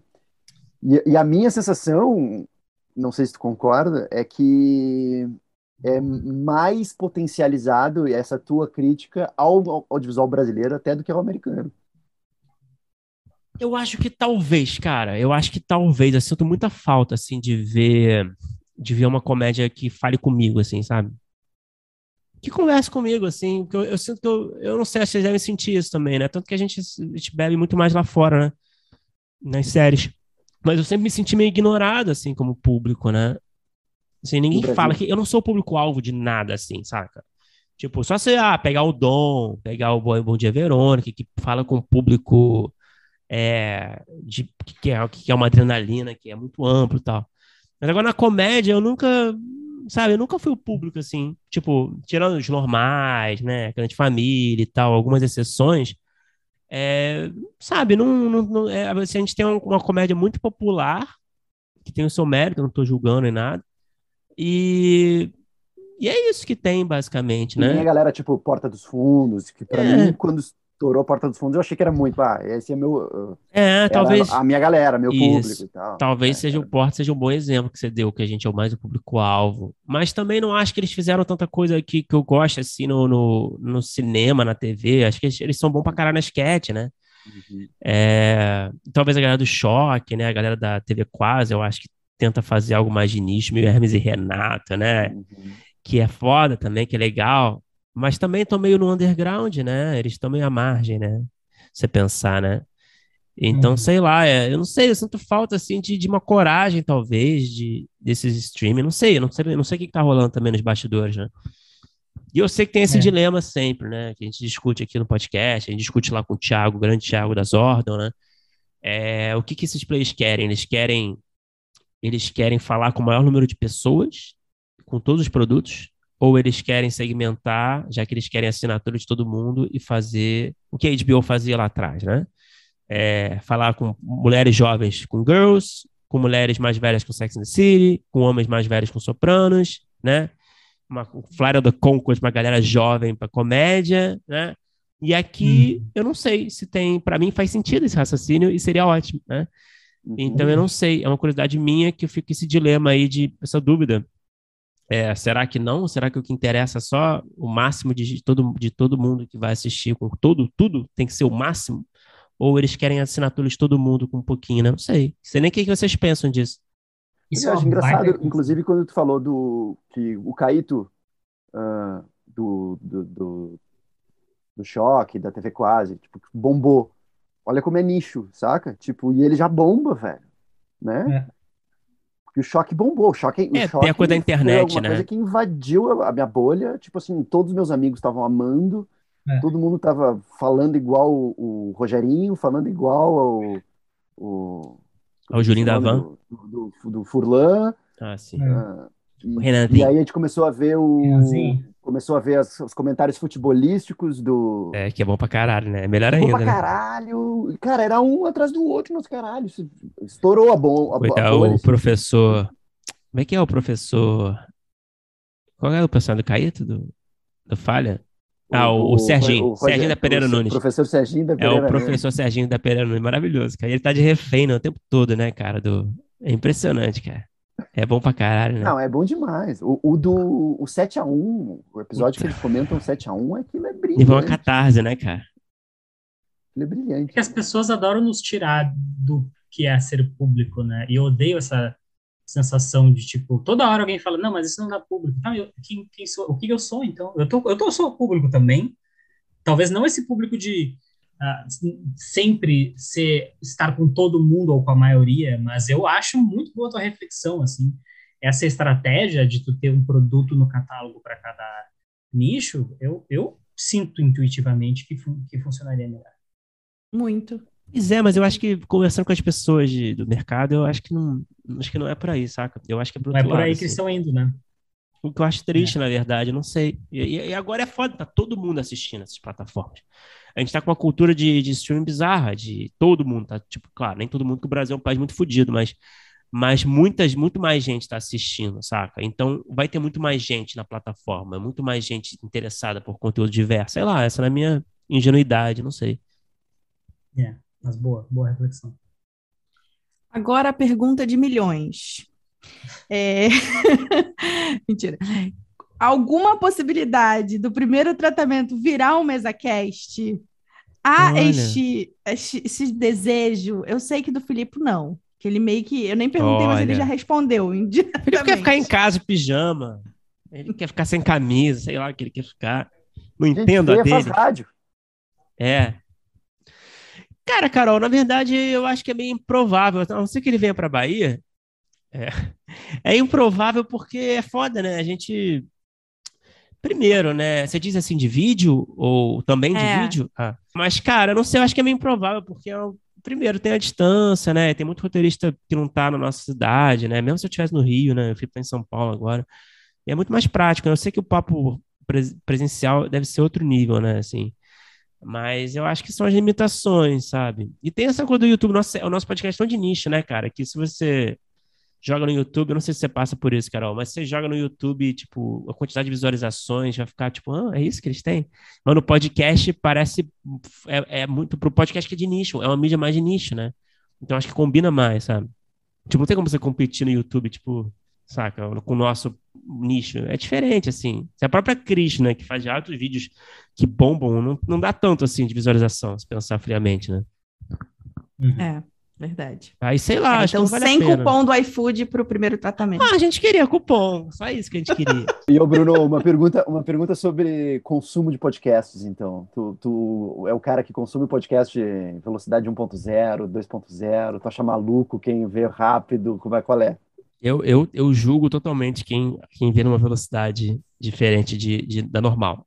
Até para áudio de zap, eu acho que a, a Dani que ela ouve sempre manda ouve sempre um e-mail. Eu falo, cara, como ah, foi, mano? Porque tu não ouviu o áudio da minha mãe. É por isso que tu tá falando isso. Ah, é não, mas é mesmo, sua áudio mãe... de mãe. Eu, eu, eu admito, abrindo o coração, eu vejo áudio em 2.0 sem Não, eu vejo em um, porque para mim é uma, é, uma, é uma delícia, assim, sabe? Ouvir a pessoa. Eu adoro ouvir.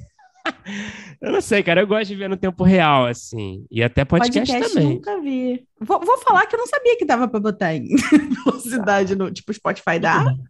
Dá. e vou dizer um negócio pra vocês: é bom, velho. Vicia e não É mesmo, mais. cara. É verdade. YouTube, sim. YouTube eu vejo tudo em, em velocidade acelerada. Desculpa, ah, gente. Pode ver meus vídeos, podem ver meus vídeos em, em, na velocidade máxima, não tem problema, não. É. Mas sabe o que, é, cara? Eu, eu, eu uso, eu, eu escuto mais podcast mais como uma atividade secundária, sabe? Então, tipo, nunca vai ser, tipo, eu tô jogando videogame, tô, tô vindo, tô cozinhando, tô vindo, tô caminhando. Então, Ai, tipo, não é uma coisa que eu parei pra ouvir, saca? Então, tipo, beleza, não é um negócio que eu preciso. É, eu deixo lá no fundo, sabe? E aí fica, eu, eu pesco algumas coisas. É meio que isso, assim, meu hábito. Não é o de vocês? É, ah, eu, eu adoro fazer exercício escutando podcast. Não é, tem outro jeito. Vocês escutam música ainda? Um diminui muito, cara, por causa do podcast. Né, cara? Eu também, eu, eu me sinto mal com isso. Eu, assisto, eu ouço muito podcast jogando. O que, que tu anda jogando, Bruno? Cara, eu vou te decepcionar, cara, porque eu só tenho jogado Nada. FIFA. eu só tenho Ele tá FIFA. esperando o seu jogo sair. Ah, ah vai ser pra jogar. console? Vai sair pra console. Até, até onde eu sabia, sair pra Xbox. Não sei se vão. Vai estar tá na Steam. Comprar um Xbox, então. Cara, a gente vai ter que jogar isso, cara. vai não, ter que jogar gente. e a gente vai fazer um review. A gente vai fazer cara, um... sim. Cara, e é cutscene tipo live action, assim, não, é constrangedor de pai. Eu vou fazer figurinha ainda sua, se desintegrando. Nossa, Maravilhoso. Ô, Bruno, aproveitar que tá no clima, vamos para nossa pré-bloco final. Oba! Chamou eh, de umas rapidinhas, perguntas. Cara, se fizeram foco de vocês, rápidas. mané. Bate-bola, jogo rápido. Bate-bola, jogo rápido, no maior estilo entrevista de emprego. Tá. Filipe Cordeiro em Ai, uma palavra.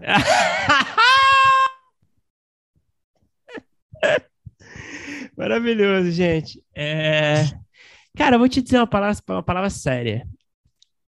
Estudioso. Por essa vocês não esperavam. Eu acho ele muito estudioso, cara. Eu, você acha que eu ia zoar? Eu acho ele muito estudioso. Eu acho que ele, ele, ele, ele é, um, é um grande leitor. É, é um cara que procura sempre estudar e saber mais. Ele é meio, meio nerdzão, assim, sabe? E ele não abandona nada no meio. Ele tem uma disciplina muito grande. É, então eu diria, eu não vou dizer alcoólatra, não, né? Ele falou alcoólatra. Ele falou alcoólatra. Ele falou alcoólatra. Estudioso. Agora não disse o que, que ele estuda, né? Se é aquela cervejinha, se é roteiro. É, fermentação, é, malte orgânico. É, ele pode estudar como fazer pão. Se Bruno Bloch fosse um animal, Ai, qual seria? Ai, gente, tá me sentindo aqui no na dinâmica de grupo do processo seletivo da Americanas, quando eu fazia publicidade. Cara, e essa, esses, esses processos seletivos são uma merda, né, cara? São, não sei se vocês já fizeram parte lá atrás na, no mundo, no mundão, antes do.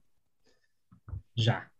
É? Tá, Então, antes- tá ganhando tempo para responder. Vamos lá. Não, pô, conversa. ah, eu- tá, eu respondo e a gente fala sobre isso. É... Cara, qual animal seria? Vamos lá, vamos pensar. Nunca. Sempre respondi meio mal isso. É...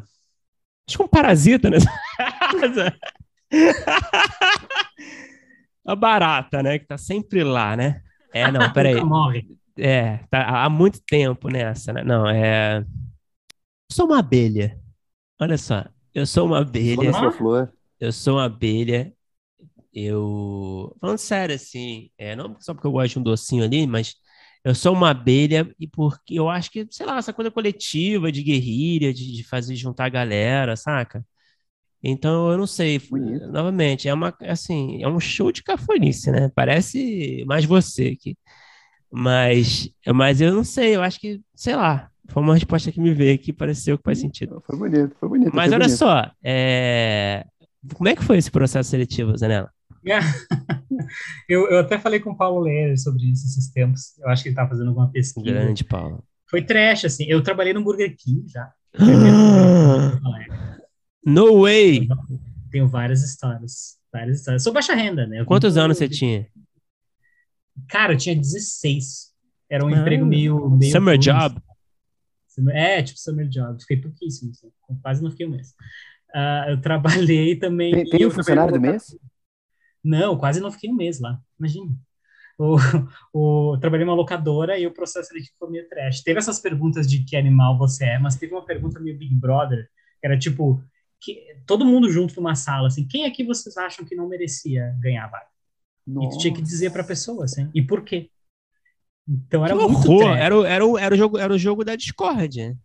Que horror. Era total o jogo da Discord. Era tipo o paredão, só que exposto, assim, pra todo mundo. Voto aberto. E eu fui super votado pra não ganhar a vaga. assim, super Caralho. votado. Só Nossa. porque eu tava cursando a faculdade. E a galera assim, não. É, porque bateram no cara. É, bateram no, no adversário forte, né? É, se só que tinha um uniram, cara né? comigo que ele tinha feito Irmãos Coragem, assim, ele era ator. E, e a galera também assim, não, por que, que, que tu tá fazendo aqui? Aí virou uma coisa meio trash, porque na- quando um começa, o outro pega ranço, né? Sim. A galera tá vendo assim, não, acho que tu não combina mesmo. Aí assim, tu virou um negócio assim, pra quê? Assim, sabe? Capitalismo selvagem. né? O que, que tu tá fazendo aqui? Tu destruiu tua carreira, tu já, Caralho, te cara, já é faliu, bizarro, tu já tá... Sai da minha vida! Essa galera de RH, eu, eu não sei, cara. Eu tenho uma implicância muito grande, assim, com essa galera. Porque Porra. são, são uns processos muito. Quando eu, eu falo quando eu tava meio que tentando estagiar e tal, em marketing e tal. E, cara, são umas coisas tão aleatórias que eles fazem você fazer, tão humilhantes, tão degradantes, né? Uhum. E aí você tem as músicas, você tem, saca? Você tem umas paradas tipo essas de falar de animal, de. E é tão assim, um poder que eles têm que eles te obrigam a fazer as coisas. E você Te fica lá lutando. Eu não sei, cara. E aí eles. Eu não gosto, cara. Eu até tinha um, um roteiro que escrevi uma vez, que a primeira cena, tipo, cold open, assim, era uma coisa meio estagiária, era o nome e tal. Que era meio sobre, nesse período, baseado nesse período, assim, da minha vida. E aí não foi pra frente nem nada. Mas a primeira cena do filme era, uma- era cinco páginas de uma dinâmica de grupo bizarra dessas. De escravos de. Jó, sabe? Passando coisa, dancinha. Você humilhando a É um pessoa de circo. todas as formas. É um circo. Era É um um circo. Eu já fiz tudo isso. Eu já fiz dancinha, já fiz desenhar bandeira. E nada significa. Hoje eu sei que não, nada significa nada. É só pra ver quem é o mais desinibido. Ah, esse aqui é líder. Pois é. sei lá. Aí o Adnei ia, ia bombar numa dinâmica dessa, né? É. Porque é isso, Ele né? ganhar o- Redação Júnior. É uma grande aula de teatro, né? Tu acha que a É Dinei não é bom, então? É isso que tá querendo dizer. É uma fraude, ele só, só tá ali porque foi bem na dinâmica. Eu sou o maior fã que tem. Mas eu acho que ele é foda, né? Eu acho que é um cara como ele que improvisa, que é desinibido, eu acho que é bombar. Não, total, imagina a Dinei, uma Tata Werneck numa dinâmica. Tipo, É, ia Pô, ser aí um não chá dá. alegria da galera, né? Imagina esse personagem, o melhor na dinâmica de grupo de todos os processos seletivos. O cara é disputado na dinâmica de grupo. Esse é um cara que eu não ia gostar de conhecer nunca. O melhor em dinâmica. O cara que manda bem em todas. Ele sabe falar o melhor animal. É, mas é uma coisa que você vai pegando o jeito também, né? Que nem entrevista qualquer, né? Mas é numa outra dinâmica, né? Você vai pegando, Coach. entrevista de emprego e tal, você vai pegando, vai. Você vai pegando o que, que você É. diz, o que você não diz. Mas é uma outra, um outro ambiente, né, cara? É, é outro bicho. E aí você vê uma, aí você tem uma galera que tá concorrendo à vaga que, tipo, tem informação interna, sabe? Diz uma porrada de coisa que, como é que esse cara sabe disso, sabe? Aí é foda, cara. Aí é. É, amigo. Chama o gerente pelo nome, o apelido. Nossa, ele tá devagando muito. Não, cara, fiz uma vez com esse período aí uma entrevista pra Sony Music, cara, pra estagiar lá. E foi isso, assim, a galera, assim, super. E aí é todo mundo assim, meio coach, assim, meio mostrando história de vida, de, bem de sucesso. Ah, porque eu joguei tênis e eu aprendi a, a ser competitivo e, a- e o valor da derrota, da vitória. Sei lá o quê. Aí você, pô, irmão, sabe? É difícil, cara. Eu só quero pagar as contas. É, cara. Eu lembro É disso isso. na PUC uma vez, cara. Nossa, desculpa, cara. Eu tô assim, aproveitando muito essa é o momento pra desabafar, tá? Eu lembro na. PUC uma vez, era uma aula que tava preparando a gente pra meio que pra falar em público. Aí tinha um maluco que foi lá falar do tênis. Foi professor, foi, foi federado. Todo vestido de empresa júnior, né? Foi federado e tal, fez isso, aquilo, e eu aprendi, eu sei o valor da vitória, trabalhar em equipe e tal. E, tipo, tudo, sabe, protocolar, assim. Aí eu fui eu que fui falar depois, assim, me me apresentar, sabe? E eu meio que tirei muito sarro, assim, tipo, ah, porra, sou ruim nisso. Opa, sou ruim nisso aqui também. E, tipo, claro, não era o propósito, mas eu me diverti. Mas, sei lá, eu acho que é um pouco a forma como eu encaro a vida, assim, sabe? Essa coisa de, de- sei lá, eu acho muito doida. E essas dinâmicas de grupo te levam pra você pro outro lado, né? Sei lá. E Miguel é fudido, né? Porque tênis nem é coisa de equipe. Cara, É, jogava em dupla, Não, o negócio sei é o lá, seguinte, o cara O, o, o- tênis É não é um mentiroso, esporte de cara. equipe. Tênis não é um esporte de equipe. E o cara, meu, se o cara tá nessa dinâmica aqui, ele não é bom no tênis, tá ligado? é, Senão ele mas tava entendeu? jogando na, É. rolando a rola. O Pode cara só crer. aprendeu o valor da derrota. Não era né? Federado? era novo. Era federado, era novo, né? Mas que acho que é ele jogava em dupla. hoje? Por que ele não tá É. vendendo Raider? É, por que, que não É. tá se negando a tomar vacina hoje, na Austrália? É, exato. Fosse bom mesmo, tava lá na Austrália sem se vacinar. Agora, maior guilty pleasure de todos os tempos. Cara, de todos os tempos. Cara, sabe o que eu vou Eu dizer, ótimo. cara? Oi? É que eu acho É. ótima parte de todos os tempos. Cara, é foda, de todos os tempos, cara. É foda, é... são muitos, né? Mas tem que ser numa vida, na vida adulta, né? Porque senão não vale, né? É, na vida adulta, na vida adulta. Não de todos os tempos. Não, porque eu vou dizer assim, tem algumas séries que me marcaram, que são um melodrama puro, que eu gostei pra caralho na época. Tipo, Everwood. Vocês estão ligados nessa série? Ah, tô muito ligado nessa série. Mas eu Tá não ligado? era, não era.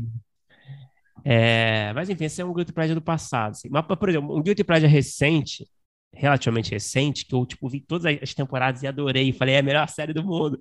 Mas era um puta melodrama sujo. É, é o Sons of Anarchy, tá ligado? Ah, Sons of. Anarchy é o melodrama de motoqueiro, cara. É o, é o, é o melodrama de macho tóxico, de macho tóxico, cara. Galera que Saca? tá tudo andando com o Bolsonaro aqui. tipo, É, cara, mas eu adorava e tal. Falava, cara, a melhor série do mundo, foda. E, tipo, era, eu acho que é boa, mas assim, o jeito que eu tratei aquilo, vocês nunca viram, né? Nunca vi. Não, mas eu tô ligado, falei. É melodrama puro, assim, assim, cafajeste, assim, nada contra o melodrama, mas tem melodrama cafajeste, né? É uma bela resposta. Essa é uma bela resposta. É. Brunão, um superpoder é sua escolha. É tudo sacanagem, cara. Não, é, é da Americanas? Total. Agora tu vai ter que dançar. né? Cara, com, cer- com certeza o teletransporte. Com certeza. Ah. Porém, com Oh. ressalvas. Porque eu tenho, eu tava discutindo isso com um amigo no outro dia. Porque aí, quando começar o teletransporte virar acessível e começar a ser feito pela Azul, pela Gol e tal, e aí vai começar, vão começar a extraviar braço, extraviar cotovelo, extraviar joelho, extraviar sapato. Vai virar rodoviária, é isso que você tá falando. Não, e aí eu acho que é- eu- é- esse superpoder me encanta, mas eu acho que é perigoso, sabe? Se não for feito propriamente. Essa é a minha Como é que é o overbooking do teletransporte? Não, mas. Mas A pessoa aparece com duas cabeças. né? É, não. Eu acho que, não sei. Eu acho que, pois é, pra você ver como é que eu tô preocupado. A Cia contribuiu aqui para essa pergunta e ela perguntou: melhor filme do Adam Sandler? Caralho, mano.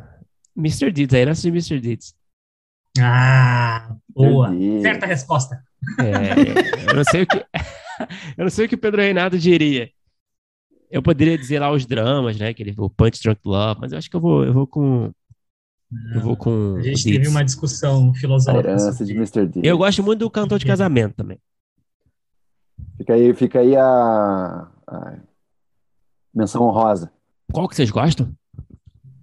do. Eu, eu concordo contigo 100%. É mesmo? Eu acho que eu gosto daquele que, que, que, que ela esquece das coisas. Como é que Ai, é? eu, eu não gosto desse filme, cara. Me deixa Ah, nervoso.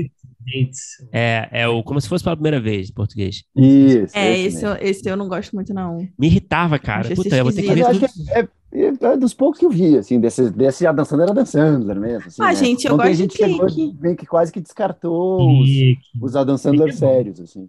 Clique é eu acho que o. Punch Mas eu Drunk ligo Love é ao um filmaço e o Joias Brutas eu acho um filmaço. Mas, Ah, mas a gente falou sobre isso, Mas não Petri. vale, é, não vale. aí eu acho que não tá valendo. acho É que, bom né? pra caralho, Adam mas não- Sandler é Adam Sandler. Não O vale. filme de o Adam Water... Sandler Ah. é o que a tua mãe gosta, não é o que a gente gosta. É. Essa E é o, o Waterboy? Já viu o Waterboy? Waterboy, clássico, Não vi. né? Adam É Sandler bom. raiz. Então, mas esses filmes, esses filmes raiz do Adam Sandler anos 90 e tal, são, tem alguns muito bons, cara. Sim. Começo dos anos 2000. Foda que esses últimos anos, esse acordo com a Netflix meio que esculachou, né?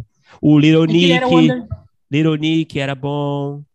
Little Nick era bom também. É que Aí ele era esses- underdog, né? Quando ele começa a fazer filme pra viajar, saca? Aí começa a ficar ruim. Ah, vou ficar no resort, sei lá onde, no Havaí, com a Jennifer Aniston. Aí fica uma comédia romântica, genérica. É foda, né? Hum, verdade. Então tá. É que tinha um suspensezinho da Netflix. Aham, esse aí. Ah, esse era legalzinho. Ah. esse era legalzinho. Ah, é o. o... Eu não vi, É mas sei qual é. É o. É, esqueci o nome. Ah, eu tô procurando aqui. Tem um pouquinho de Agatha Christie ali. Com, com É, não, esse é legal, é Whodunit, né? Total. É. Comédia. É, É, pô, mas não que- é legal. é, É, não é incrível, é legal. Foda que ele tem. Eu tô vendo, eu tô passando o MDB dele agora enquanto a gente fala, assim. Realmente, assim, pô, eu poderia falar o Funny People, seria roubar. Vai. É, sim. Eu poderia falar o. o... Anger, pô, Anger Management eu gosto. Ah, É legal, com Jack Nicholson, né? Nossa, é, não, mas esse aí é outro nível. Não, clique é legal. Clique é legal. Clique é legal, gente. é... Clique é legal porque eu acho a ideia muito boa, né? É, é bom. Eu vou aproveitar, então, filme ou série? Escolhe um pro resto da vida. Um filme, uma série? Não, Não, digo, não. Só assistir filme. Ah, tá. Cara, eu vou decepcionar muita gente, mas eu vou escolher a série. Vou escolher a série. Eu fui criado aí na série, saca? A gente bebeu o leite materno da série e, e é um, um formato que, puta, eu- sinceramente, assim, eu, eu sei que a gente tem muitos clássicos do cinema incríveis, maravilhosos, e tem filmes ótimos, contemporâneos, mas eh, me marcar que nem Sopranos me marcou é difícil, sabe? Eu não sei, eu tenho essa, acho que é, nossa- é da coisa dos nossos tempos, sabe? Mas é, é isso, é o tempo de tela que teve para explorar o personagem por tanto tempo, você entra ali, né? Vocês pensam. legal. O Petri é, é mais do. do é, ele pensa bem diferente, Petri, de mim. Não, eu diria com certeza filme, mas eu achei bonitinho que o, o Filipe também falou tanto O Filipe? série, o Filipe falou série e falou teletransporte. Eu achei tão fofo que vocês dois Ah, Nossa, eles ele- estão poder- super em sintonia. Mas ele ficou preocupado com o extravio? Não, Não, não, não. Ele tava tranquilo em se teletransportar. Ele tava, Ele tava bem seguro. Ele vai Tava fazer. Ele, então seguro. ele vai ser o cobaia. Acho que ele pensou que é, cara, ele que controla, o poder é dele, entendeu? Não, é, mas não é, não. Você acha Vai largar que- na mão da Azul. Ah, ingênuo. Ele acha que o poder do teletransporte vai ser nosso. É, acha. Vai ser do, do Bezos, sei lá. Vai ser, porra. A gente vai pagar uma fortuna, sacou? Enfim, complexo. Nosso querido amigo Daniel Tomate Tomatão. pergunta: chopp ou cerveja? Isso aí é unrelated, né? É. é, Cara, sei lá, cerveja, vai. Cervejinha. Cerveja. Eu não sou o maior cara da cerveja, mas vamos de cerveja. Tipo, eu bebo, eu tô bebendo Olha. aqui enquanto a gente fala, mas. Mas eu. Enfim, cerveja. Cane ou Oscar? Oi? Cane ou Oscar? É o, é o sushi ou vatapá da gente aqui, né? É. É. Cara, eu não tenho a menor pretensão de ir pra Cannes com uma comédia minha, saca? E eu acho que no Oscar também não. Mas, sei lá, talvez pareça mais viável o Oscar. Então, Oscar. Felipe Cordeiro Para- comprando seu smoking. Ele falou que. Felipe Cordeiro já tá comprando seu smoking pra ir lá te acompanhar. É, Ele escolheu o Oscar também, óbvio. Escolheu o Oscar É? também, tá? É, mas não falaram Berlim, se fosse Berlim. Eu Acho que ele ia pra Berlim. Veneza, Não, aí, é mais, vai- vai- aí é mais underground que Cannes. aí. Tiradentes, não falaram. Ve- Veneza não, mas é, Berlim é mais Tiradentes. underground. Tira- Eu acho que é mais fácil o Oscar do que Tiradentes pra mim, cara. Para os meus projetos. O, agora, Charlie Kaufman ou Aaron Sorkin? Ai, cara, você me pegou num momento difícil. Sabe por quê? Porque eu não tô gostando de nada que o Sorkin faz mais. Eu adoro o Sorkin. Eu não em vi. diante, né? Ah, eu também não gostei muito. E- e- o Circo de Chicago, eu achei ah, ok. Odiei, odiei. É um filme ok de tribunal, né? Um direitinho, mas é um Ele é caretão. um filme bem ok mesmo. É, aí você vê esse filme dos Ricardos, desistir no meio, desculpa. É, eu não sei, ele- acho que ele tem uma coisa muito americanoide, assim, o Sorkin, sabe? Ele Aham. quer fazer histórias muito americanas, assim. Eu acho que tá nele, tá no sangue dele, assim, os esportes americanos, as raízes americanas. Eu não sei, eu acho que me perde. Eu, eu sinto falta do Walk and Talk, eu quero ver o Walk and Talk, é o Sorkin. Uhum, Eu acho que ele não dirige tão legal quanto ele escreve, sabe? também. É... dois, né? E o Charlie Kaufman, eu não, eu não vi os últimos, mas eu. Eu não sei. Difícil responder essa pergunta. Que eu, claro que, pô, como roteirista, eu admiro pra caralho, né? O, porra, o, é, o Brilho Eterno, a adaptação. Mas é aquele outro que eu esqueci, o Cine, Cine, como é que é? É, Cinedoc. Cinedoc, foda pra caralho, filme pretencioso pra caralho, né? Nunca Quero vou fazer nada que nada do meio. é, Porra, Malkovich é foda. É, então eu acho que diria que hoje, nesse momento, eu talvez eu diria o. o- eu diria o. é, eu não diria o Sorkin e diria o nosso amigo, que eu esqueci o nome, porque me deu um branco. Charlie Kaufman. Charlie Kaufman, isso. Bonitinho, o Felipe Cordeiro foi nessa também. Ele foi Vocês mesmo? muito, Mas, cara, se me muito perguntasse dois anos atrás, eu diria Sorkin. É. É, porque, porra. Eu acho que os trabalhos deles como diretores mudaram um pouco a nossa percepção sobre eles, eu acho, sabe? Não, Hollywood achava- ama, né? Os trabalhos dele. Eu achava o Kaufman um puta roteirista, o Sorkin um puta roteirista, mas acho que os dois como diretores meio... hum, É. Pois é. É. Eu também acho, verdade. É. Verdade, eu concordo contigo, cara. É. Por que, que a, gente, a gente tem que. Por que a galera tem que dirigir de vez em quando? Por quê? Por que, que a gente não Porque pode só a gente é escrever? muito- a gente quer aparecer também. A gente é muito. Mas aí vai no primeiro tratamento e aparece. vida. Olha aí. Alô, Charlie Kaufman, manda DM. Porra. Charles, vem, Charles, vem falar com a gente. Bruno, então aqui, cara, nossa última pergunta, Vai lá. rapidinha, né? Um pouquinho mais de bate-pronto agora. Lista os 12 piores defeitos do Filipe que mais te irritam. Cara, faça, tem aqui. Deixa eu abrir o doc. Não, é sério que essa é a última pergunta? eu tenho, peraí, eu tenho no drive aqui, eu tenho no drive. É, Não, é sério? É, ah, tá, que brincadeira, é brincadeira, é brincadeira, é Eu tava brincadeira. esperando, cara, se, se, você, se você mantivesse por alguns segundos, eu ia falar, tá, beleza. E aí, esse ia ser um episódio de despedida do primeiro tratamento, e assim termina É. uma parceria. 200 e o último. Cara, tem uma pergunta que me, me ocorreu agora, que eu acho, eu acho curiosa, e não fizemos ontem pro Filipe nessas rapidinhas, assim, tipo, um filme muito hype que todo mundo viu, menos tu. Todo mundo viu, menos eu? É, sabe todo mundo assim, tipo assim, gostou? todo mundo viu. Eu, eu, eu não acredito que tu ainda não viu isso. Sei lá, uma lacuna na tua filmografia ou na tua série. Sei lá, eu nunca vi Breaking Bad, eu nunca vi uh, Poderoso Chefão. Sabe esses filmes que todo mundo viu e todo cinéfilo... Eu falo rápido aqui, eu falo. No Sonho de Liberdade, nunca vi. Oh, Nunca vi. É sempre acompanhado essa resposta. Eu também nunca vi. É? Nossa, Juro Qual é o de vocês? Qual é o de vocês? filme que eu nunca vi. que- Eu, eu, eu sei o meu. É, que o filme que eu nunca tinha visto eu vi recentemente, que era o Inception. Ah, você nunca tinha visto? Ah, mas também não é assim, é Ah, contemporâneo, vai. Mas todo mundo tinha visto. Ah, É. vai, fala tu aí, Pedro. Eu pensar. nunca vi O Senhor dos Anéis. Nenhum? Ah, Sério? perdendo muita coisa. Mas aí você, tipo, você não tinha. você- Bom, foi escolha consciente, assim? Cara, Porque, foi... tipo, não tinha como escapar em algum momento, né? Não, assim, eu vi o primeiro e não, não terminei, assim, a trilogia. Hum. Não, é Ah, tudo bem, mas- é tudo bem. Tá. É, Não, não vale, então. Então vamos lá. O que eu nunca vi, o, a trilogia original do Star Wars. Petri. Toma, então. Toma. Peraí, Eu vamos, deixar, não, vamos nunca deixar o vi nenhum silêncio. Star Wars. Você tá Eu falando vi o episódio 3 e dormi no cinema. Carol, Não entrei. Carol, o que a gente faz? Cara, eu não sei. Eu não vou, vou sair do podcast. Vou parar de Vocês gravar. estão vendo Sonho de Liberdade, vamos tomar banho. Cara, eu É nunca sério, vi cara? É. Sério. Eu Não, mas aí. Zanella, você. Você tá assistindo a Nenhum Darcy Ribeiro, não. querido? Não, não, não. Não, Não, não me empurra, não me empurra para um lugar que eu não pertenço. Mas você é. Você é. É a sua cruzada aí, agora voltando, é a sua cruzada? Não é, é A que, minha, a cara, minha cruzada é filme de super-herói. é, é que É. eu sou muito pé no chão. Eu não, assim, É, eu todo mundo sou. que usar uma capa para mim, eu não, eu não vou prestar atenção. Você não viu É nem The Boys? Não, nem sei o que é isso.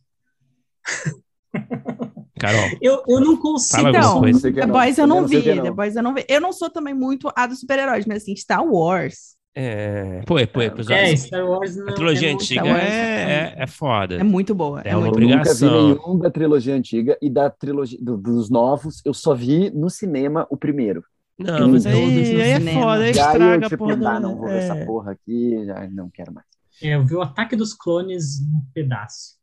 Assim, a segunda Porra, trilogia, é realmente, filme eu de até todos, falo. né? Realmente. Pior filme, o Ataque dos Clones é o pior. É, Não, então, cara, é. a primeira trilogia Dormi. é muito boa. Você não teve, ô Zanella, você não teve um amigo pra, tipo, te fazer um, pô, começa por esse, começa por aqui, faz isso aqui. Eu tive, mas é que, cara, eu tenho uma preguiça com. Eu sou muito da realidade, assim, eu adoro, eu adoro tudo que for pastelão, clássico, até umas coisas cabeçudas, mas tem que ser real pra mim. Foi pro espaço, eu fiquei tipo, eu fico Mas, meio, ô Zanella, é Tatooine. É Tatooine. nem sei o que, que é isso. É um planeta. Pra comer? É de que comer? é um planeta Ah, como, é como o Saara. É desértico. Ah, mas aí vai me lembrar do Duna. O Duna eu já achei muito sussurrado. Ah, Tem uma propaganda da Renner, assim, sabe? Uma coisa meio a Zendaya ali no deserto, assim. eu não É, sei. meio Renner mesmo, né? Pode crer. É? É, cara, total. meio- Caralho, é muito bom, é total Renner. Ela ali, ela entrou só pra fazer a Alguém tinha que fazer um. Alguém tinha que fazer uma edição. Por que você não faz uma edição assim, com a musiquinha, com fazer. produtos? Vendendo brusinha. Vou fazer. Entendeu? Caralho! Cara, é é só verdade, ela cara. fazendo carão, né? Eu pensei assim, pô, que legal, eu gosto de euforia, eu gosto da Zendaya, assim, ela fazendo carão ali e tal. E o outro lá, o desnutrido lá, andando com uma carinha meio. Sei lá. Se você não vai te manter? Ah, eu gostei dele no Lady Bird, depois eu achei assim, tá, é o mesmo papel, né? O Não, filme do o- Jalen lá com ele foi legal. Mas o filme do, do Me Chame Pelo Seu Nome. Ah, não sei. Ah, não, esse filme Esse é o foda, melhor filme dele. Ele tá bem pra Ah, gente, eu Tá. gostei de Duna. Me julguem, eu gostei. Não, eu não achei ruim, mas eu achei muito okzinho, okzinho. é. É que eu acho que o, o cinema fez muita diferença, assim. Eu, eu, eu amei assistir no cinema, foi uma Ah, é, boa não, experiência, não. assim. Som, as coisas. Ah, é? Mas olha só, teve um podcast, agora eu não lembro se foi Bruno ou Filipe, mas alguém não tinha visto é, Tubarão. O Filipe, o Uhum. Filipe Fé, consertou esse. Eu achei maravilhoso isso naquela época, porque eu também não tinha visto. Eu falei, hum, É, esse é o meu momento. Legitima, né? assim?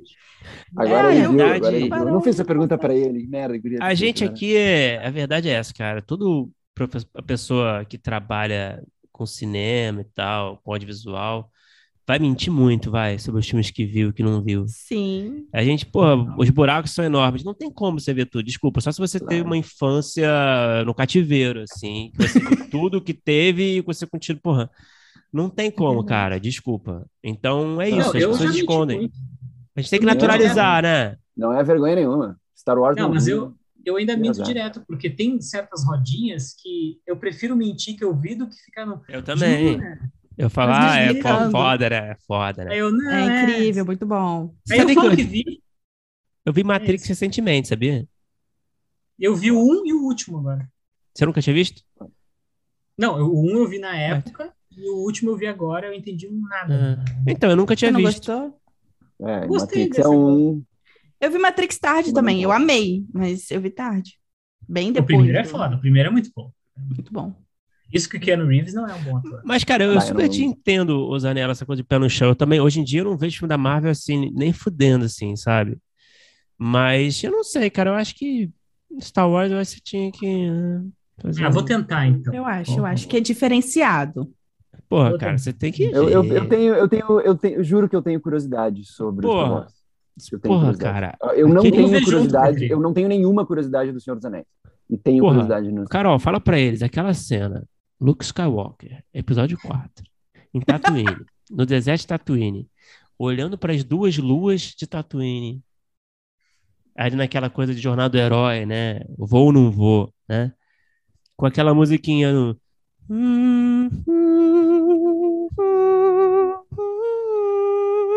Porra, aquilo ali, se não é, se você não se emociona, Tá cara, convencendo o Guilherme, eu tô sentindo, se eu tô você vendo não no se rosto dele. emociona, cara, Vou ver desculpa. agora. Você, sei lá, Tá, vai, vamos terminar que eu vou vai ver. trabalhar no Burger King, que é bom pra caralho, eu Eu adoro. assisto se eu tiver a versão com comentários. Aí vocês. Tá. A gente, a gente Bom, Bruno, Zoom. A gente tem o nosso bloco final, onde a gente faz Ah, não chegou no- 20 Filho da entrevistados. É Polishop, e não é só isso.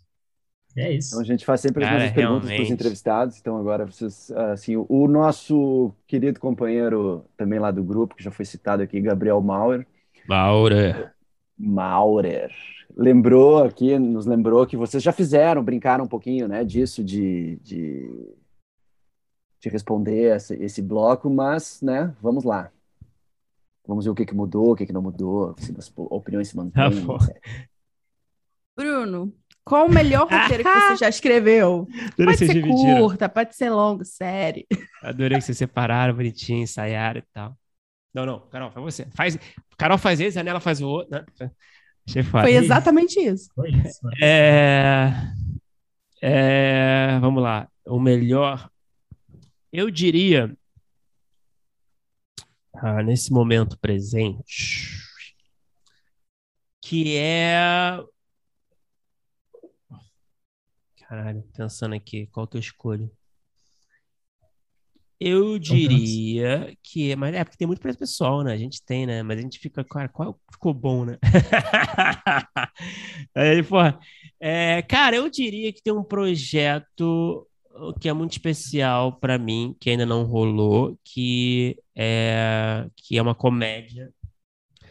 É uma série de comédia, não vou falar tanto, mas que envolve um cachorro, envolve um ator fracassado. É, e é meio que uma sátira dos bastidores, assim, no entretenimento e sobre também cachorros atores. É, e esse é um projeto que, pô, já refiz várias vezes o piloto. É, tava com a produtora agora, não sei qual vai ser o destino, mas se vocês estiverem ouvindo aí, Jeff Bezos. Essa é para você. Tá escrito, tá escritinho. Tá escrito, só- tem o piloto, tem Bíblia, em parceria com o Ah, André. Peregrino, que, não, que fez o piloto e, e, e não, hoje em dia não, não fala comigo mais, porque a gente não faz entrevista com ele. E deixa eu fazer uma pergunta para vocês agora, aproveitando esse último, assim, eu fiquei muito feliz enquanto entrevistador que vocês não falaram, ah, o melhor roteiro que a gente está escrevendo é o próximo. Não, é a pior Ah, coisa do. sim. Cara, isso eu odeio, cara. Eu odeio. Ah, E a pessoa que não fala isso- sabe escolher o pior? Nossa, me Ah. deixa tão. Fico nervoso, cara. É Fala real. horrível, né? Essa parte, da, é- essa parte me dá nervoso. Quando aí a pessoa fala com o medo de se é o queimar de alguma forma também. Aí é foda, pô. Tu não escreveu ver roteiro ruim na vida, meu amigo. Porra, pelo amor de Deus, né? Só tirar uma dúvida: o, ca- o cachorro na história ele é ator? Ai, Zanella, vamos entregar aqui, cara. Cara. Eu acho, eu acho que E o, o universo- cachorro É, cara, joga é um- basquete? Não, não tem esporte. Cara, é um. Bom, sei lá, posso falar, não sei, né? É um cachorro. É um ator fracassado que tem um cachorro que, que consegue trabalho. É basicamente isso. E aí é isso. É, é um, é um ator é, inseguro que tem que ser dono de um cão famoso. Bem podia ir para um lado Tutsi, né? Pô, pô, bem- bem- bem interessante. Cara, sabe qual filme que eu vi recentemente, Tutsi? Que eu nunca Eu tinha adoro visto. É bom, é bom. Cara, o Tutsi nessa versão ia ser meio. Mas eu vou te dizer, o, o, ah, quando eu descobri que a Laura Fazoli, o cachorro dela é agenciado, eu fiquei muito Não, eu não feliz. sabia. Porcaria tem agente. Tá falando sério? tô falando sério, tem um agente, ele faz. Assim, pelo que eu entendi, a gente teve uma conversa longa que ele fez comerciais e tal. E eu tô muito afim que o meu cachorro tenha um agente também. Só que ia ser engraçado ele ter um agente antes de mim, né? Porra, Nossa, eu é, tava pensando é nisso, tipo a que- série. Que tem, Cara, eu- eu um falei com a- cachorro tem a gente e eu não tenho. Pô, como é que você tirou isso da Laura? Ah, a gente, a gente entrevistou ela, né? E aí a gente conversou depois de um tempo. Cara, isso é, um, isso, é um, a isso é uma pauta que vocês foram na frente, hein? A Laura, a gente, puta, eu já falei várias vezes com ela, adoro a Laura. E a volta e meia a gente chamava ela lá atrás. E tinha alguma coisa de burocracia lá da interna. É, tem. E aí, de repente, caralho, ela falou com, com a galera do Right Room, foda. Não, legal, tem, Ciúmes, parte ciúmes, ciúmes, ciúmes. Mas, É. pô, mas legal, ela não sabia, fazia ideia do cachorro dela. Tá aí. Porcaria. pessoa- É maravilhoso. É porcaria o nome? Não é porcaria. Pô, mas Não, legal é demais. também. Tem umas travas, né, por causa da, da Globo. É, pra mas- caralho, pra caralho. Mas ela, ela, putz, cara, falem com ela, porque vai render muito mais do que o nosso, porque o nosso é muito focado no assunto. E vocês fazendo um perfil ia ser muito lindo. Porra, a gente ia adorar. Eu, cara, eu vou. é, tá aí, spoiler da próxima temporada, mas eu acho que isso é um nome pra gente voltar a, a- a considerar, se ela topar, né? E dá clique, hein? Não, eu achei, eu adoro ela, cara. Achei ela foda. Ela é muito foda. Nossa, eu sou muito fã dela. E ela lembra É. de tudo. É, não, ela tem mem- memória de elefante, né? Ela tem uma memória sensacional. Muito, muito bizarra, É. é verdade. É, não faça nada de errado com ela. Não faça. A sua- inclusive a minha, né? Mas eu acho que tu respondeu também qual que é a melhor entrevista do podcast. Foi a do, da galera do? Ah, eu, eu diria, eu diria da, da Marta, da Marta Mendonça e do Nelito. Eu diria que pra mim foi a minha favorita. Talvez o Felipe tenha outra resposta. E é porque é isso, né? Você tá falando de comédia, você adora comédia, a galera, pô, foda, você admira a galera. E, e aí você tá, sabe, a galera que tá intrigante, de repente você tá falando de paradas de. Tá falando aqueles assuntos chatos de limite do humor, mas de uma forma leve, sabe? Uhum. Legal, é bem Massa. boa essa entrevista mesmo, recomendo aí pra quem não É. É ótimo. muito aí, e você vê eles que eles fazem piadas ruins também, você se diverte. Humaniza. Humaniza, pode crer, que nem a Leda Nagli, humi- o- humanizando lá o Carlinho. Carlinho. É, pois é, é isso. Bom, Bruno, e qual o pior roteiro que você já escreveu? Cara, esse é mais fácil de responder, tem vários. É... Cara, tinha um longa que eu fiz naquela época que eu ainda tava meio assim, saca? Meio intuitivo, que se chamava, acho que era Depois do Fim do Mundo, alguma coisa assim, que era uma comédia. E era muito naquela época do 2012, lembra? Que tinha lá o Vai Acabar o Mundo, né? Os Maias. E aí era uma onda assim, uma premissa assim, meio uma high concept longa de que era isso, tava tão certo que tipo o protagonista faz tanta merda e o mundo não acaba, né? E o que acontece? E aí o cara tem que levar as consequências todas dele ter feito toda a merda, loucaço, achando que ia morrer. E aí é meio que isso. Eu acho que a ideia é boa, mas ficou tão assim, quer dizer, sei lá. Tem uma sketch é Porta ok. dos Fundos, né? É, acho que provavelmente foi Uhum. feito depois, né? Não sei. É, mas é, eles nunca leram, claro, mas é ficou bem ruim assim, bem, sabe, bem esquisito assim. E foda que eu me queimei chegou um a pouco, escrever eu o longo mandei, inteiro, assim. mandei pra galera, foi, enfim. Mas tudo bem, a gente vai aprendendo, né? Faz parte. Faz parte. Isso é uma dica boa também, né, cara, pra dar, né, pra galera que tá começando. Tipo, tenha muita certeza que seu roteiro vale a pena ser mandado, né? Por aí. Ah, nossa. Sim. Eu não sei se já passaram por isso. Já. Ele vai ser lido uma vez só. É, cara. É você, puta. Alguém tinha que te dar. Alguém tem que dar estoque também, cara. Uhum. Bruno, e qual é a pior entrevista que você já fez no podcast? Ah, ótimo, do é, assim, podcast. Posso falar bastante disso à vontade. hein? Ah, então fale, porque Não. o Felipe não quis entregar. Não, tô zoando, também não posso, cara. É isso, eu não posso falar em nomes, mas é, resumindo, é isso que eu me falei, meio que falei, assim, o que me incomoda é gente que tá muito na defensiva e querendo se, se, é, se vender e se promover, que é normal, mas só tá preocupado com isso e não quer dividir conhecimento, não tá, não tá preocupado em um papo legal. Tá, mas assim, além do, assim, tipo, isso como um comportamento geral, mas assim, tem uma entrevista específica Ah. que tu lembra que isso aconteceu bastante, tipo, que aquilo te incomodou, tu Tem tava algumas, é, tem algumas, mas é isso, né? tem algumas e, e é isso, é normal, e, enfim. E aí, às vezes, a pessoa não tá muito afim também, saca? Ainda mais no começo. No começo a gente tinha uma entrevista assim, a pessoa fica meio pouco à vontade, sabe? Quem é esses caras? Eu fico aqui, tá? Ah, ah, tá bom, eu vou responder sua pergunta, amado, sabe? Não, o roteirista não vai no set, sabe? Sabe esse papo assim, meio pessoa meio superior, assim? Uhum. É, isso eu acho meio chato, mas enfim, não rola muito isso, né? E qual foi aquele filme ou série que tu olhou e pensou, putz, eu queria ter escrito isso? É, cara, essa eu diria que provavelmente seria o Arrested Development. É, E no nacional também. nacional. Eu acho que. Foda não dizer os normais, né, cara? Era bom pra Foda, caralho, né, cara? Era bom pra caralho. E era, e era tão popular e tão. E falava com tanto público, e era tão rápido, e era tão É o nosso Seinfeld, né? Tematicamente relevante, né? É, era, eu acho. Era uma saifa, né, cara? né? E eles eram muito errados, eu- né? Eu acho que eu Muito errado. responderia no, no, no Brasil os, os normais. É, não, eu acho que não teve, na comédia eu acho que não teve, assim, na minha opinião, nada acima dos normais, assim. Acho que foi o nosso auge, assim. Legal. E qual podcast nacional ou estrangeiro que você ouviu e pensou, queria ter escrito isso? Escrito? É, Vai ter que ser de ficção, é isso? não, não. Pode ser um formato. criado, ou, ou queria ser o apresentador dele, enfim. Ah, cara, não sei, difícil, né, cara? Eu admiro muita gente, né, cara? Eu admiro muito o Mark Maron. Acho que ele, puta, eu acho que ele, ele tem uma entrevista que eu, tipo, de uma entrevista que eu gosto, que ele meio que.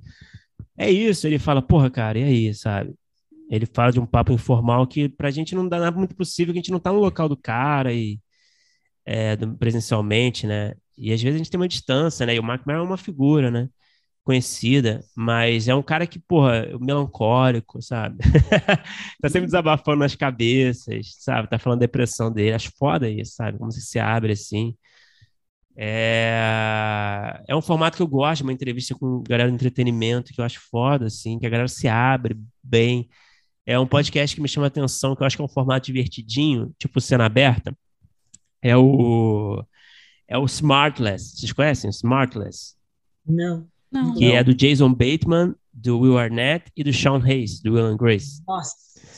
É Nossa, muito só bom, gente. cara. E aí eles têm esse formatinho que eles entrevistam sempre alguém famoso, e aí eles é uma surpresa. Sempre alguém dos três chamou e só abre a câmera, é, tipo é áudio, né? Mas só abre a câmera para eles é, na hora. Então é uma surpresa. Ô, Paul McCartney! Ah! Eu acredito que é uma surpresa, né? É, o Jerry Seinfeld! Ah! Sabe? Então, é foda, eu acho que é legal, é um papo divertido. O Conan O'Brien eu acho ótimo, o Conan is a Friend eu acho foda também. É, Agora, os nacionais eu vejo mais pra me irritar mesmo, que são mais de política. Mas eu gosto do Rafinha Bastos, acho que ele conduz papo bom pra caralho. Acho legal o podcast do Rafinha, cara. É um cara que eu admiro, acho que ele é bem intencionado, sabe? É, Eu gosto de entrevista pra me irritar, eu vejo toda a Jovem Pan pra me irritar. Ah, não, não consigo. Eu, Aí eu no gosto, eu gosto de me irritar, fico, ner- fico Nossa, nervoso. realmente é outro nível. Jovem Pan News, Paciência, não é possível. Não consigo. só em Uber. E qual projeto que, assim, tá no topo da lista de prioridade que você sonha ver realizado um dia? Deus do céu. Essa pergunta eu nunca pensei. É... Cara, adorei que vocês meio que, tipo, pegaram as palavras só pra zoar. É... Cara, eu... Tá, tem esse projeto que eu falei, né, que é o... Enfim, é o Alpatino o nome, já vou falando, foda-se. É... De AU, né, em vez de AL. AU Patino. É... Tem esse e tem, cara, e tem, cara, eu diria que talvez o Katze Rosenbaum é uma série que eu já falei algumas vezes no podcast, que é uma série lá do meu tratamento de conteúdo, que, que tá com tá com a Capuri, produtora agora, a gente acabou de fechar com a Capuri. É, a produtora é bem legal e e não sei, cara, a gente tem boas reuniões com players aí. É, quem sabe rola no futuro, que é uma série de comédia sobre a comunidade judaica de São Paulo que é super o tipo de comédia que eu gosto, dois fracassados tentando lidar com o dia a dia, sabe?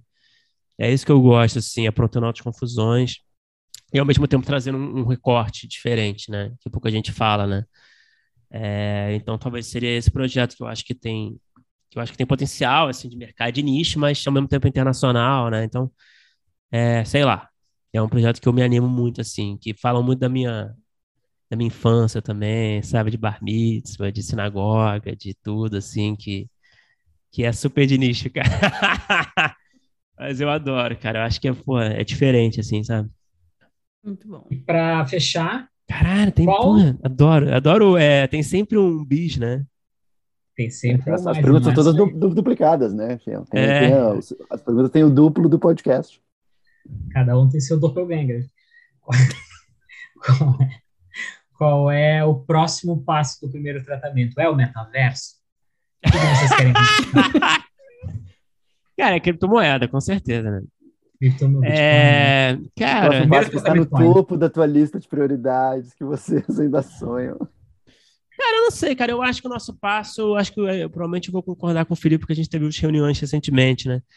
Mas, é, cara, eu acho que o próximo passo é continuar o que a gente faz no podcast e aprimorar as ações, seja rodada de negócio, seja laboratório de roteiro, que eu sei que vocês do Rogers já abriram essa porta, né?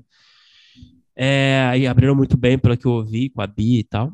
E a gente quer, é nosso plano para o segundo semestre, então a gente quer meio que fixar essas datas. Primeiro semestre ter um, um rodada, segundo laboratório, e talvez incrementar com várias ações, como né, o nosso grupo de estudos aí, conduzido muito bem pelo nosso grande ícone pop, é, Petri.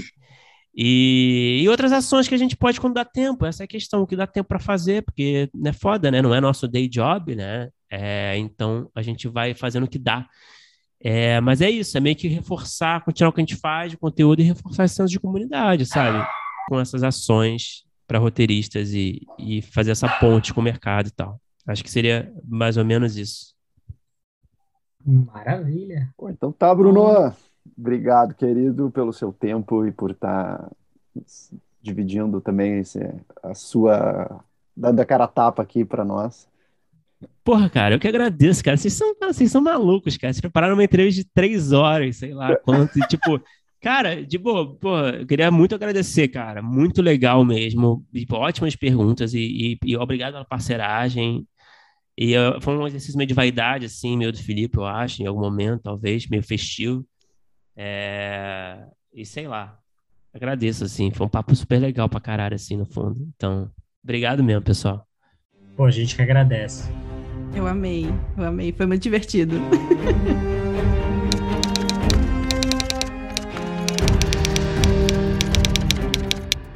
Opa, chegou até aqui? Muito obrigado por escutar. Conheça nossa campanha de apoio na Orelo em escute.orelo.audio.primeiro tratamento. Por lá, você pode ganhar recompensas exclusivas e nos ajudar a continuar conversando com nossos roteiristas favoritos. Tem dicas, comentários ou sugestões? Fala com a gente pelas nossas redes sociais. E não se esqueça de assinar o feed do primeiro tratamento pela Orelo. Até a próxima!